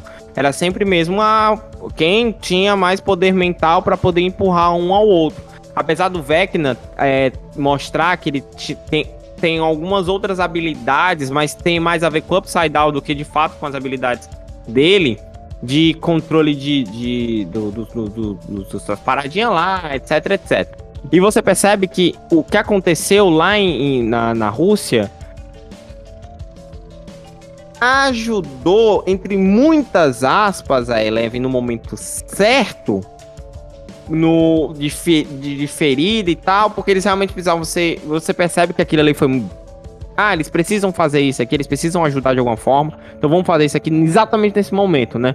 Eu, fiquei, eu me senti meio um. Ah, tudo bem, né? Não, mais uma vez, é, é só telecinese empurrando, não teve nenhum artifício Mas tu que. sabe que a telecinese empurrando, na verdade, era tudo, tipo, quem tinha uma mente mais forte. Porque eles Exato, não estavam dentro realmente de outra empurrando mente. ninguém. Porque eles estavam, porque a batalha toda aconteceu na mente Da da Max. E Uhum. depois a batalha acontece na mente do Vecna, né? Ele muda, eles mudam de mente lá no meio do caminho. Exatamente, exatamente. E isso mostra como a Eleven tá forte. Porque E mesmo assim- a- numa distância gigantesca, ela consegue ser forte dentro da mente do cara lá. Mas é porque assim- ele não tá, ela não tá levantando um objeto físico. Ela tá lutando. Tudo aquilo ali é na mente dele, entendeu? Então eu acho que é, é mais uma questão de qual a mente estava melhor treinada naquele momento ali. E assim, ó, a gente, a gente tá falando de três. A gente tá- tem que lembrar que tem três batalhas acontecendo nesse momento. A primeira delas é realmente essa no plano mental, que o plano mental ele não precisa estar com. Ele não está geograficamente limitado. Plano mental é um plano onde tá tudo ao mesmo tempo no mesmo lugar, sabe? A gente vê assim, é assim, batalhas de plano mental dentro da literatura de, de quadrinhos, da literatura nerd, a gente já sabe que elas acontecem ao mesmo tempo e não tem assim aquele problema de conexão. A gente vai ver nos últimos Jedi, Jedi conversando com outro uma distância, através do caminho da força, sabe? A gente consegue ver é, dentro dos próprios Cavaleiros do Zodíaco, o pessoal sentindo que o outro morreu ou não, sabe? A, a explosão galáctica acontecendo dentro da casa de gêmeos, com saga lá na, na- no outro canto, sabe? Então a gente vê que essa batalha mental é como o Dami falou, é uma prepara é mente mais preparada com a outra. O professor Xavier dentro do com outros telepatas, a gente já viu isso acontecendo. Dr. Xavier e a Feiticeira Escarlate. É, pronto, que ela tava no outro, no outro universo, aliás, né? É. A parada é resolvida de forma muito física também, né? É, mas assim, o. Mas aí a gente vai falar sobre doenças psicossomáticas, né? Coisas que você tá sentindo mentalmente que vão te afetar no- na parte física, sabe? Tem isso também. Hoje eu tava conversando sobre, por exemplo, quando você vai falar com o público, muitas vezes você não consegue fazer sua voz chegar longe porque você tem gatilhos emocionais que não deixam você jogar sua voz, que é uma questão física, pra longe. Tá? Sim. Assim, tem tudo, tem essa questão também. Assim, é- é dentro do mundo, dentro da realidade existem essas coisas. Mas é, naquele momento que tá acontecendo aquela batalha dentro do mundo mental, dentro da- da- da- do, plano, do plano mental, tá acontecendo também dentro do plano físico, é, com a Nancy, o Steve e a Robin atacando o Vecna porque ele estava naquele momento dentro do plano mental. Ele estava com o corpo físico dele sem é, proteção. Lembra que eu falei que bata- tudo tá acontecendo ao mesmo tempo? Mas nesse caso aí acontece depois. Não, é não. quando Acontece é depois que a gente tá vendo. Mas tá tudo acontecendo ao mesmo tempo. Porque, assim, vamos lá. O ideal seria que a tela tivesse dividida em quatro coisas e a gente tá vendo as coisas acontecendo. Eu acho que talvez a coisa que menos influenciou foi a questão lá da Rússia. Que só mostraram o Hopper é, cortando o Demogorgon, porque fica legal você cortar um Demogorgon com espada. Mas, assim, aquilo, Demogorgon, era só um Minion dentro daquela estrutura geral. As batalhas que estavam acontecendo ao mesmo tempo. Questão, Foi. questão de, de, de timeline de, de- do- da, da cena mostra que quanto ela tava lutando com o Vecna dentro da mente do Vecna, é, eles estavam de pé de igualdade ali, etc. Estavam presos, Sim, etc. O, Robin e o, E- a Stephen, E quando o o brother taca fogo lá, ele dá uma, uma balanceada que é onde ela dá investida. Não, Assim, gente, não, não, não, Não. não, não, não, não, vocês Gente. estão, vocês estão confundindo. Quando ele, quando ele é atacado, ele já sai do plano mental. Quando ele, quando ele recebe a primeira bomba molotov. Não, É calma. verdade, é Quem verdade, é dá- verdade. É verdade, quem é dá verdade. a É aí, abertura? Tô falando. Enquanto que tá acontecendo a briga mental entre a, a Eleven e o Vecna, o Stephen, a Robin e Estão a Nancy né? estão presas pela, pela, pelos tentáculos. Exatamente. Ela só é liberada quando ele toma um pau da, da, da, Da da Eleven. Eleven. Aí Exato. depois é que eles sobem, entram lá e tá Exato. contra qualquer molotov. Aí ele desperta, ele sai. É, aí, aí isso, é. Mas, isso, não- mas, mas eu não me fiz entender. Eu não fiz entender. Eu tô falando da, da, da narrativa ali da cena, do que a gente tá vendo. Quando ela começa a enfrentar o Vecna, que ela tá presa e ela começa a ganhar força e tal, e começa a se liberar e vai enfrentar o Vecna. Em um dado momento, o Vecna sente uma, uma, uma espécie de oscilação do próprio poder, porque as partículas foram queimadas lá na Rússia. Entendeu? É como se naquele exato momento fosse queimado e ele dá uma balanceada, aí ela dá no cabo de força de poder, ela vence ele, entendeu? Aí sim, aí, ele, aí ela vence, por conta dessa balanceada que é a única justificativa que tem, porque senão a gente podia limar toda Sim, sim, a- sim, o núcleo do- da Rússia, porque não faria nem sentido Não, com essa relação da queima do, do- do- das partículas, tudo bem. Agora, aquele último Demogorgon ali, ele, tipo, ele nem fede nem cheira. Ele é só, pra Sim, mostrar- sim, só porque foi exatamente. legal. Só porque foi legal. Boa cena, boa cena. Ele desconsidera que aquela espada tem pelo menos uns 10 quilos, a gente, né? Que o Hopper não tava alimentado, né? Ah, não, o cara tava levantando marreta todo dia, macho. Calma, calma aí. tava marretando ali todo dia, se ele não conseguisse levantar. É, vamos, vamos considerar dessa forma, então. É. É. Mas Então, assim, o que, o que tem ali naquela cena, várias coisas. Que- Porque é muita coisa pra gente falar, que é muita, muita coisa acontecendo ao mesmo tempo, como o Paulo falou. Porque enquanto tá lá acontecendo a guerra mental no, na Max, tá o Lucas e o, e o cara lá se bufeteando na, na sala, tá, é porrada, vem, porrada, vai. E aí quando o Mike faz aquele discurso, né, dizendo assim, levanta, você tem que lutar, você tem que lutar. Aí é que todo mundo levanta, né, que vai pra luta, né? Aí o Lucas levanta, a Eleven levanta, o- os meninos se levantam também. O, Todo mundo levanta. Ela, ela faz o cabo mental pra todo mundo e passa, transmite a mensagem. É. do- e aí, só que aí já começou a, a, a, a execução da Max, né? Ele Exatamente, já, já começou. Ali já tinha começado. A cena do Lucas olhando pra Max desesperado, sem saber o que fazer, vendo o braço quebra, mão quebra, perna quebra. E ela, os olhos começam a sangrar e ele fica desesperado. E eu fiquei desesperado. Eu fiquei olhando pra tela assim, não, não, não, não, não, não, não. Eu, gente, foi horrível. Aquela cena foi muito cruel. Porque você vê a Max partindo. Exato, é, é dessa noção que ela vai morrer ali. É, você vê, você vê a menina quebrando-se, partindo todo. E aí, quando a, a- Eleven. Tanto que quando a Eleven tira o, o Vecna ali de cima dela, eu fiquei achando, acho que foi tarde demais. Ela não conseguiu fazer a tempo, entendeu? Aquilo. Aí vem lá, tal, tal, tal, a confusão, a luta e tudo. E, os, e aí vem a cena épica da Nancy Dando E a um tiro shotgun na cara do Vecna. explodindo eles, é. Aquela cena ali foi muito satisfatória. No rosto. No, no enterro, o velório é caixão fechado. Pois é, eu prefiro dar Mesmo assim, ele sobreviveu. E aí tem a cena lá, outra cena que a gente morre, eu morri de chorar. Gente, eu chorava porque eu soluçava. A Max falando, né? Não, eu não quero morrer, eu não tô pronta pra Não. morrer. Exato. não- ela não chega, não tô vendo nada, Não pô. tô enxergando nada, não tô sentindo meu corpo, eu não quero morrer, eu não quero morrer. Gente, aquilo, aquela cena, eu, eu juro pra vocês, eu solucei. Cara, eu a, chorando eu soluçava. a Aquela Sad 5 ela entregou demais, cara. Ela entregou demais, entregou demais. Muito boa, muito boa, muito Sensacional. Ela tava muito demais nessa, nessa, nessa temporada. Senso de urgência. Atrizes que mostram E a- e a- senso de urgência. a, a, a Eleven chorando também, ali com eles ao lado ali, ela, ela acompanhando, né? No, no mundo Eita. espelhado lá. E aí Pois eu é. fiquei. eu- ela chorando, eu chorava mais, vendo a, a, a Eleven chorando. Tipo, ela tava tentando fazer alguma coisa, né? Ela tava tentando fazer algum. Não sabia o que fazer. Aí que ela toca na, na Max e fala aquilo, né? Que ali, sabe o que foi que me lembrou muito? Matrix, Matrix Reloaded. Sim, O sim. Neo, o Neo salvando a Trinity. Que ele E, o pega. cabelo, e lembra do cabelo que eles estavam na, na- no o Neil no mundo real e a, e a Eleven tava com o cabelo igual, né? Sim, sim. Ai, meu Deus. Não, eu não tô falando isso como piada, não. Eu tô falando isso Mas como não dava, não. O. Neo já tava com cabelo grande já. No, no Matrix Reloading? Claro. É verdade.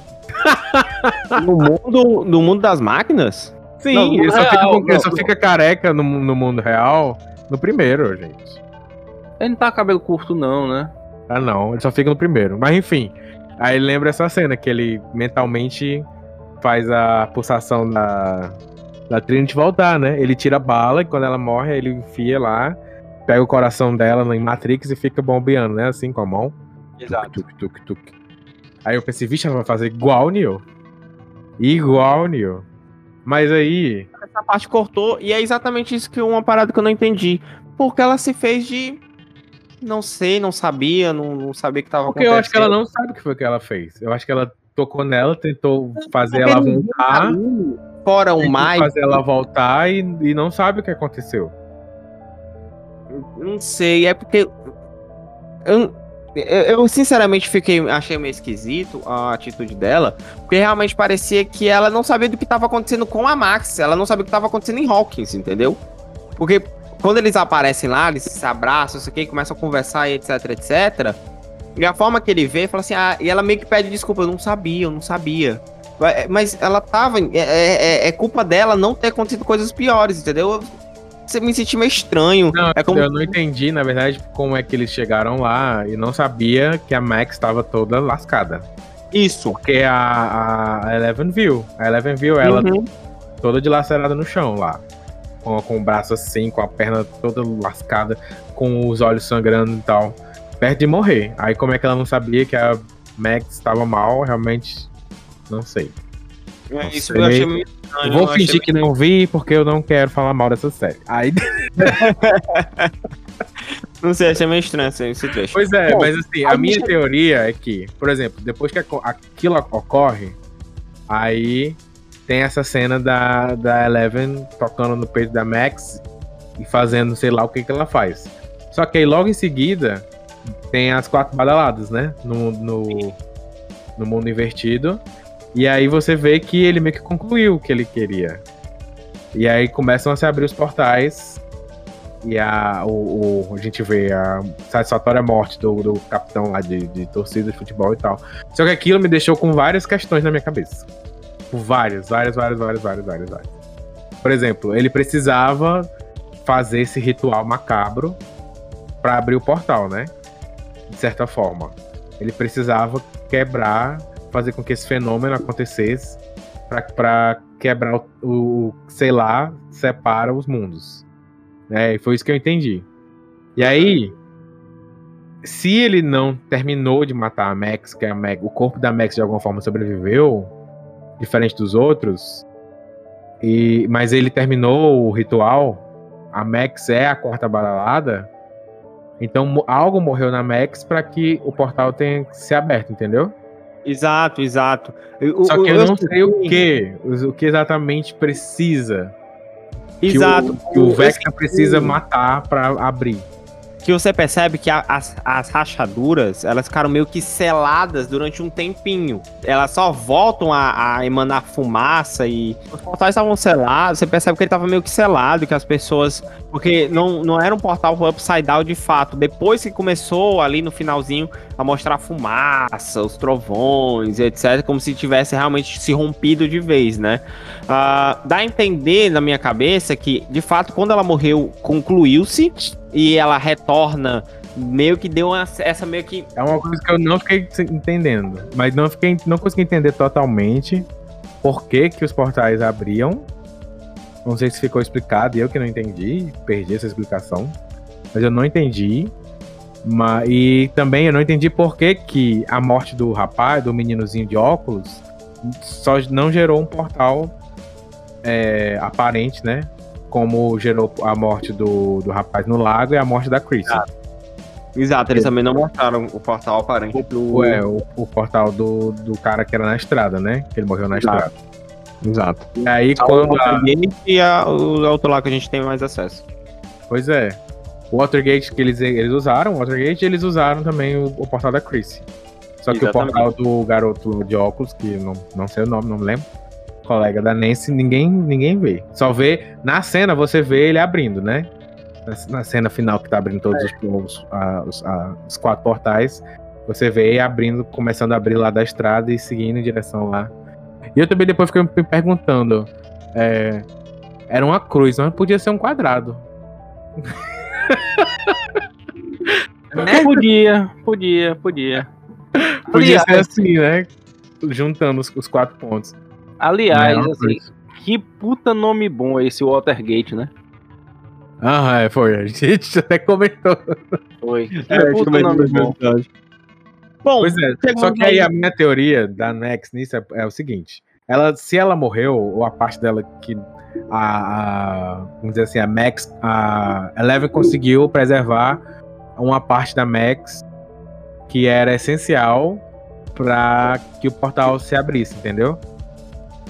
E aí ela tá nesse coma, ninguém sabe onde a Max tá, que também tá me lembrando muito Matrix Reloaded, né? Que no final a mente do Neo se separa do corpo, ninguém sabe onde a mente dele tá, perdido em Matrix. Enfim. tá vendo os paralelos, né? Aí, o, o- se a mente, por exemplo, da Max volta pro corpo dela e ela se recupera e ela meio que volta a ser o que era antes, isso vai quebrar o ritual que o Vecna fez, entendeu? Isso vai quebrar o ritual que o Henry fez e aí isso vai fechar o portal entre os dois mundos. Porque, ela, porque a Eleven vai reverter com a volta da Max à vida. Vai reverter. Esse caso de meia morte dela mantém o portal aberto ou fechado? É, e aí quando é, é, a parte que precisava morrer dela volta à vida, refaz-se ou, ou desfaz-se o, o ritual. Porque assim, é, a, a gente tenta tem sempre trazer pra uma coisa mais verossímil e tal, mas se a gente, se a gente vê de uma maneira mágica, como se fossem rituais mesmo, acho que faz até mais sentido a gente entender como é que funciona. Mas É. se, se a, a Max volta, se a alma da Max volta pro corpo, o ritual se desfaz e fecha o, o, o buraco. Então eu acho que a minha, a minha teoria principal é de que a quinta temporada vai, a gente vai entender muito mais como funciona o mundo invertido. Vai, ter- vai ter, um, acho que uma, uma A guerra, né? várias, várias consequências, porque vai ter, vai vir a atmosfera, vão vir os bichos, vai vir o Devorador de Mentes, que é, eu sei que você é fã, Inácio, do Devorador de Mentes. Aí Da Unity. Cara, vai vir isso- tudo isso, e aí talvez também venha a ideia de como funciona, de como isso se liga a, esse- a esses poderes mentais. E, e aí talvez a Max seja uma das chaves para reverter e- esse mundo, esse, esse portal aberto aí entre os mundos. Damian, É o meu, é, É. o meu palpite. tu lembra que tinha uma teoria que era muito famosa né, antigamente, que o final de Caverna do Dragão, olha aí, a gente voltando aqui pro Dungeons e Dragons, né? Era que todos eles estavam no inferno e, e aquela coisa era que eles estavam no inferno, tinham morrido e foram pro inferno. Sim. que o, o- é aquela coisa que a gente sabe, né? Que depois saiu o episódio, o roteiro oficial e não era nada daquilo. E se realmente o mundo invertido for um inferno, e a- quando a gente viu aquelas almas lá presas, aquele pessoal preso, o pessoal que tinha morrido, que o Vecna tipo colecionava aqueles corpos, lembra? Sim. Pessoal amarrado. E se É, realmente o da eles e do rapaz, os dois é, rapazes. e se ali forem as almas deles? E aí a alma da Max tá ali, eles vão ter que. E realmente aquilo foi um inferno. E sei lá, vai que o. Não esse caminho, não, não sei. Pode até não ser, mas a teoria tá legal. Vai aparecer o Vingador, o Cavalo É. Preto, o Tiamat. Não, é, é a o- teoria o- legal. O olhozão gigante, sabe? O cara com um cavaleiro com a rosa no peito. Vai aparecer tudo isso. É, não sei. Eu gostei bastante da- de como eles, eles deram esse gap para a última temporada, né? Que aparentemente já lançaram em nota que ia ser. Essa aí também ia ser a última temporada. O Observador, isso. O olhozão gigante era o Observador. Sim. E eles conseguiram dar um- mais uma vez, mais um gap para a próxima temporada. Talvez venha uma guerra bem interessante aí. O governo dos Estados Unidos vai é, é, ter mais influência, porque é um negócio muito mais aparente agora. Ah, o finzinho da, da- dessa, dessa temporada, mostrando o que aconteceu com cada um, a conversa que ela teve com, com o Hopper, o diálogo do Dustin com o tio do. do do. Putz, cara, eu sou muito ruim de nome. É, Do Ed. do Ed. A, Ah, Você o, vê único, o único diálogo que a Vicky tem na série inteira, que é no epílogo. Exatamente. Então, assim, então, assim, você, você vê como eles estão. Como de fato agora a parada escalonou para um negócio muito mais físico e de fato a, a humanidade como por completo não é mais um, um, um- um conflito local. Escalonou para um. Mas vale a, pena, vale a pena entender que pro, pra, pro povo de Hawkins o que aconteceu foi um abalo sísmico, né? Mais uma vez eles camuflando, exatamente. E como- aquilo ali é tipo, sei lá, fumaça vulcânica. Tá Exato. vindo ali do, do subsolo. Eu acho que eles não têm noção do que é que vem ali. E talvez eu, eu tô muito curioso pra ver o que é que os irmãos Duffer vão. Qual é o próximo terror que eles vão introduzir aqui. Porque eu acho que o Vecna não vai ser a única coisa daqui da temporada. Deve vir alguma coisa megalomaníaca do, do, do, do mundo invertido. Eu acho que vai O ter dois. Vecna vem, o Vecna vem. E eu acho que o Vecna é o grande vilão. Porque o Will deixa isso claro, né? O Will fala que agora, agora que eu sei quem é, faz sentido, né? E ele, ele tava na minha mente. Tanto que ele tem aquela, tem aquela cena que é maravilhosa, aquele do close, né, no pescoço do Will, formigando, suando, e ele, e ele sentindo que o Vecna tá, tá vindo, tá, tá ali. Cara, eu posso dar uma opinião polêmica? Agora que o Dahmer falou sobre a última cena lá da M. Beth é, ela tava interpretando a Anne, né, ali. É, um pouco. É, tipo, Mas ah, eu acho que ela eu fez um falo, paralelo com a, com a personalidade da Robin também, né? Eles É, porque ela disse, eu, eu falo, eu falo, eu falo e, tipo, falo rápido demais, não sei o que. Aí eu fiquei pensando, cara, mas peraí, a Amy, a, a Anne era assim, na, na série. e ela tava falando do jeito da Amy. Eu, caraca, velho. Ela tá Eu- fazendo o mesmo personagem. Mais ou eu, menos. eu não sei o que opinar, porque eu não assisti. É, eu também, eu não sei muito. Eu achei uma temporada. Anyway, Dani. É, mas é uma série muito bonitinha, muito legal, eu gostei. Assim, Então, é, você tem como eu tô atrasado nas séries de, do, da Netflix, alguém me indicou pra assistir agora o Gambito da, da Rainha, porque sabe que eu gosto muito de xadrez. Aí nas primeiras cenas aparece a, a terceira irmã. Eu, meu Deus, a terceira irmã! e é isso. Eu sou como eu sou atualizado, assim, né? I will kill you, W1. É, eu, meu Deus, a terceira irmã tá na série. Bom, Chrissy. Essa é pra você. Cara! Melhor! Metal!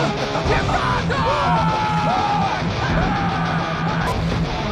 Ele não era só inocente. Senhor Manson, ele. Ele é um herói.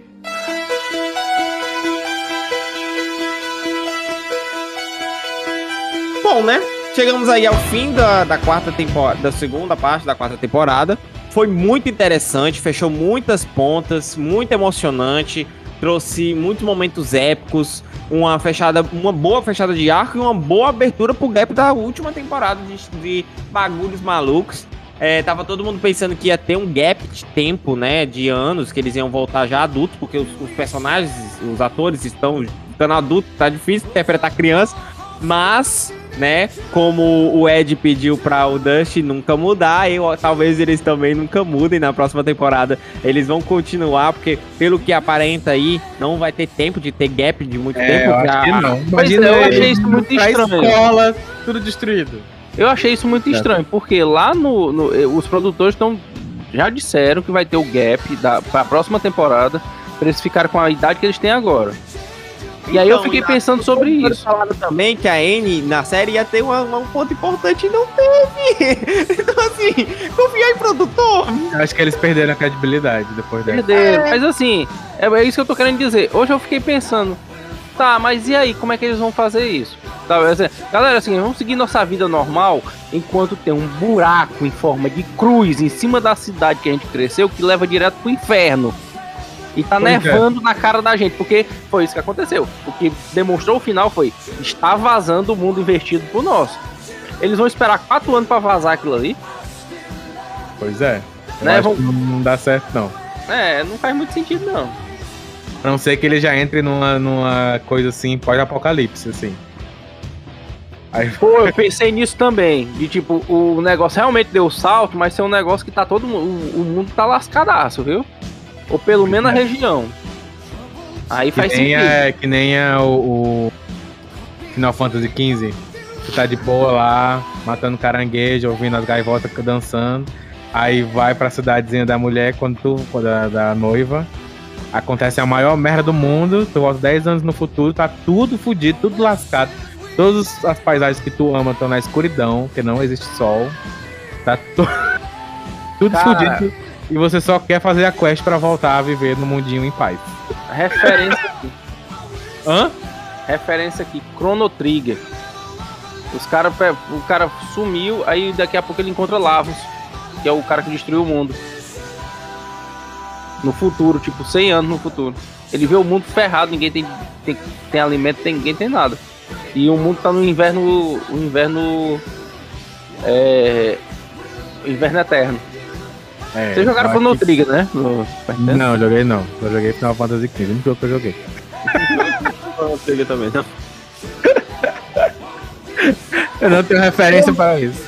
É, chegamos ao final aí de mais uma, uma, uma, uma- uma temporada. Vamos aguardar a- as próximas, né? Vamos ver aí o que, que, o que, que nos aguarda. Mais um ano de espera. Já não tem data de, de lançamento da próxima temporada ainda. Mas vai sair aí um ano, um ano e meio, dois anos. A gente vai aguardar aí para as cenas desses próximos capítulos e aguardar o que que esses estranhos caminhos, desses estranhos lugares podem nos trazer. Bom, Queria agradecer mais uma vez a presença dos meus colegas. Muito obrigado pela presença de vocês, né? Aqui rapidinho deixando nossas redes sociais, a casa de vocês. Então, pessoal, vocês podem me seguir tanto no Twitter, no Instagram, como Damian Maia. Pode ir lá, dar um like, mandar uma mensagem. E é nóis. Bom, gente, você já me conhece também, pode seguir lá Inácio Sal. É, eu tenho notado que essa semana apareceram umas três ou quatro pessoas ali me seguindo, eu fiquei muito feliz. Cada um de vocês é super bem-vindo. E vocês vão ver muita foto lá de, de evento, foto de partitura, uma vez ou outra colocando uns videozinhos de Running Up the Hill, que a gente fez o arranjo, e vocês podem lá fazer a divulgação, porque a gente vai ficar muito feliz se alguém comprar essa partitura. Bom, galera, se você chegou até aqui, não deixe de seguir, nos seguir nas redes sociais, é claro. Nós somos a Universo Podcast. Basta você estar colocando nas redes sociais, em qualquer rede social. No TikTok, no Twitter, no Instagram ou na, no Facebook, arroba Universo, você vai nos encontrar. Se você quiser encontrar eu, eu, esta voz que ele vos fala, basta você estar colocando lá no Instagram, arroba PV Onin. Bom, depois deste mundo investido, depois de tanto choro e depois de não mudarmos nunca, a gente vai chegando por aqui. Muito obrigado e até semana que vem.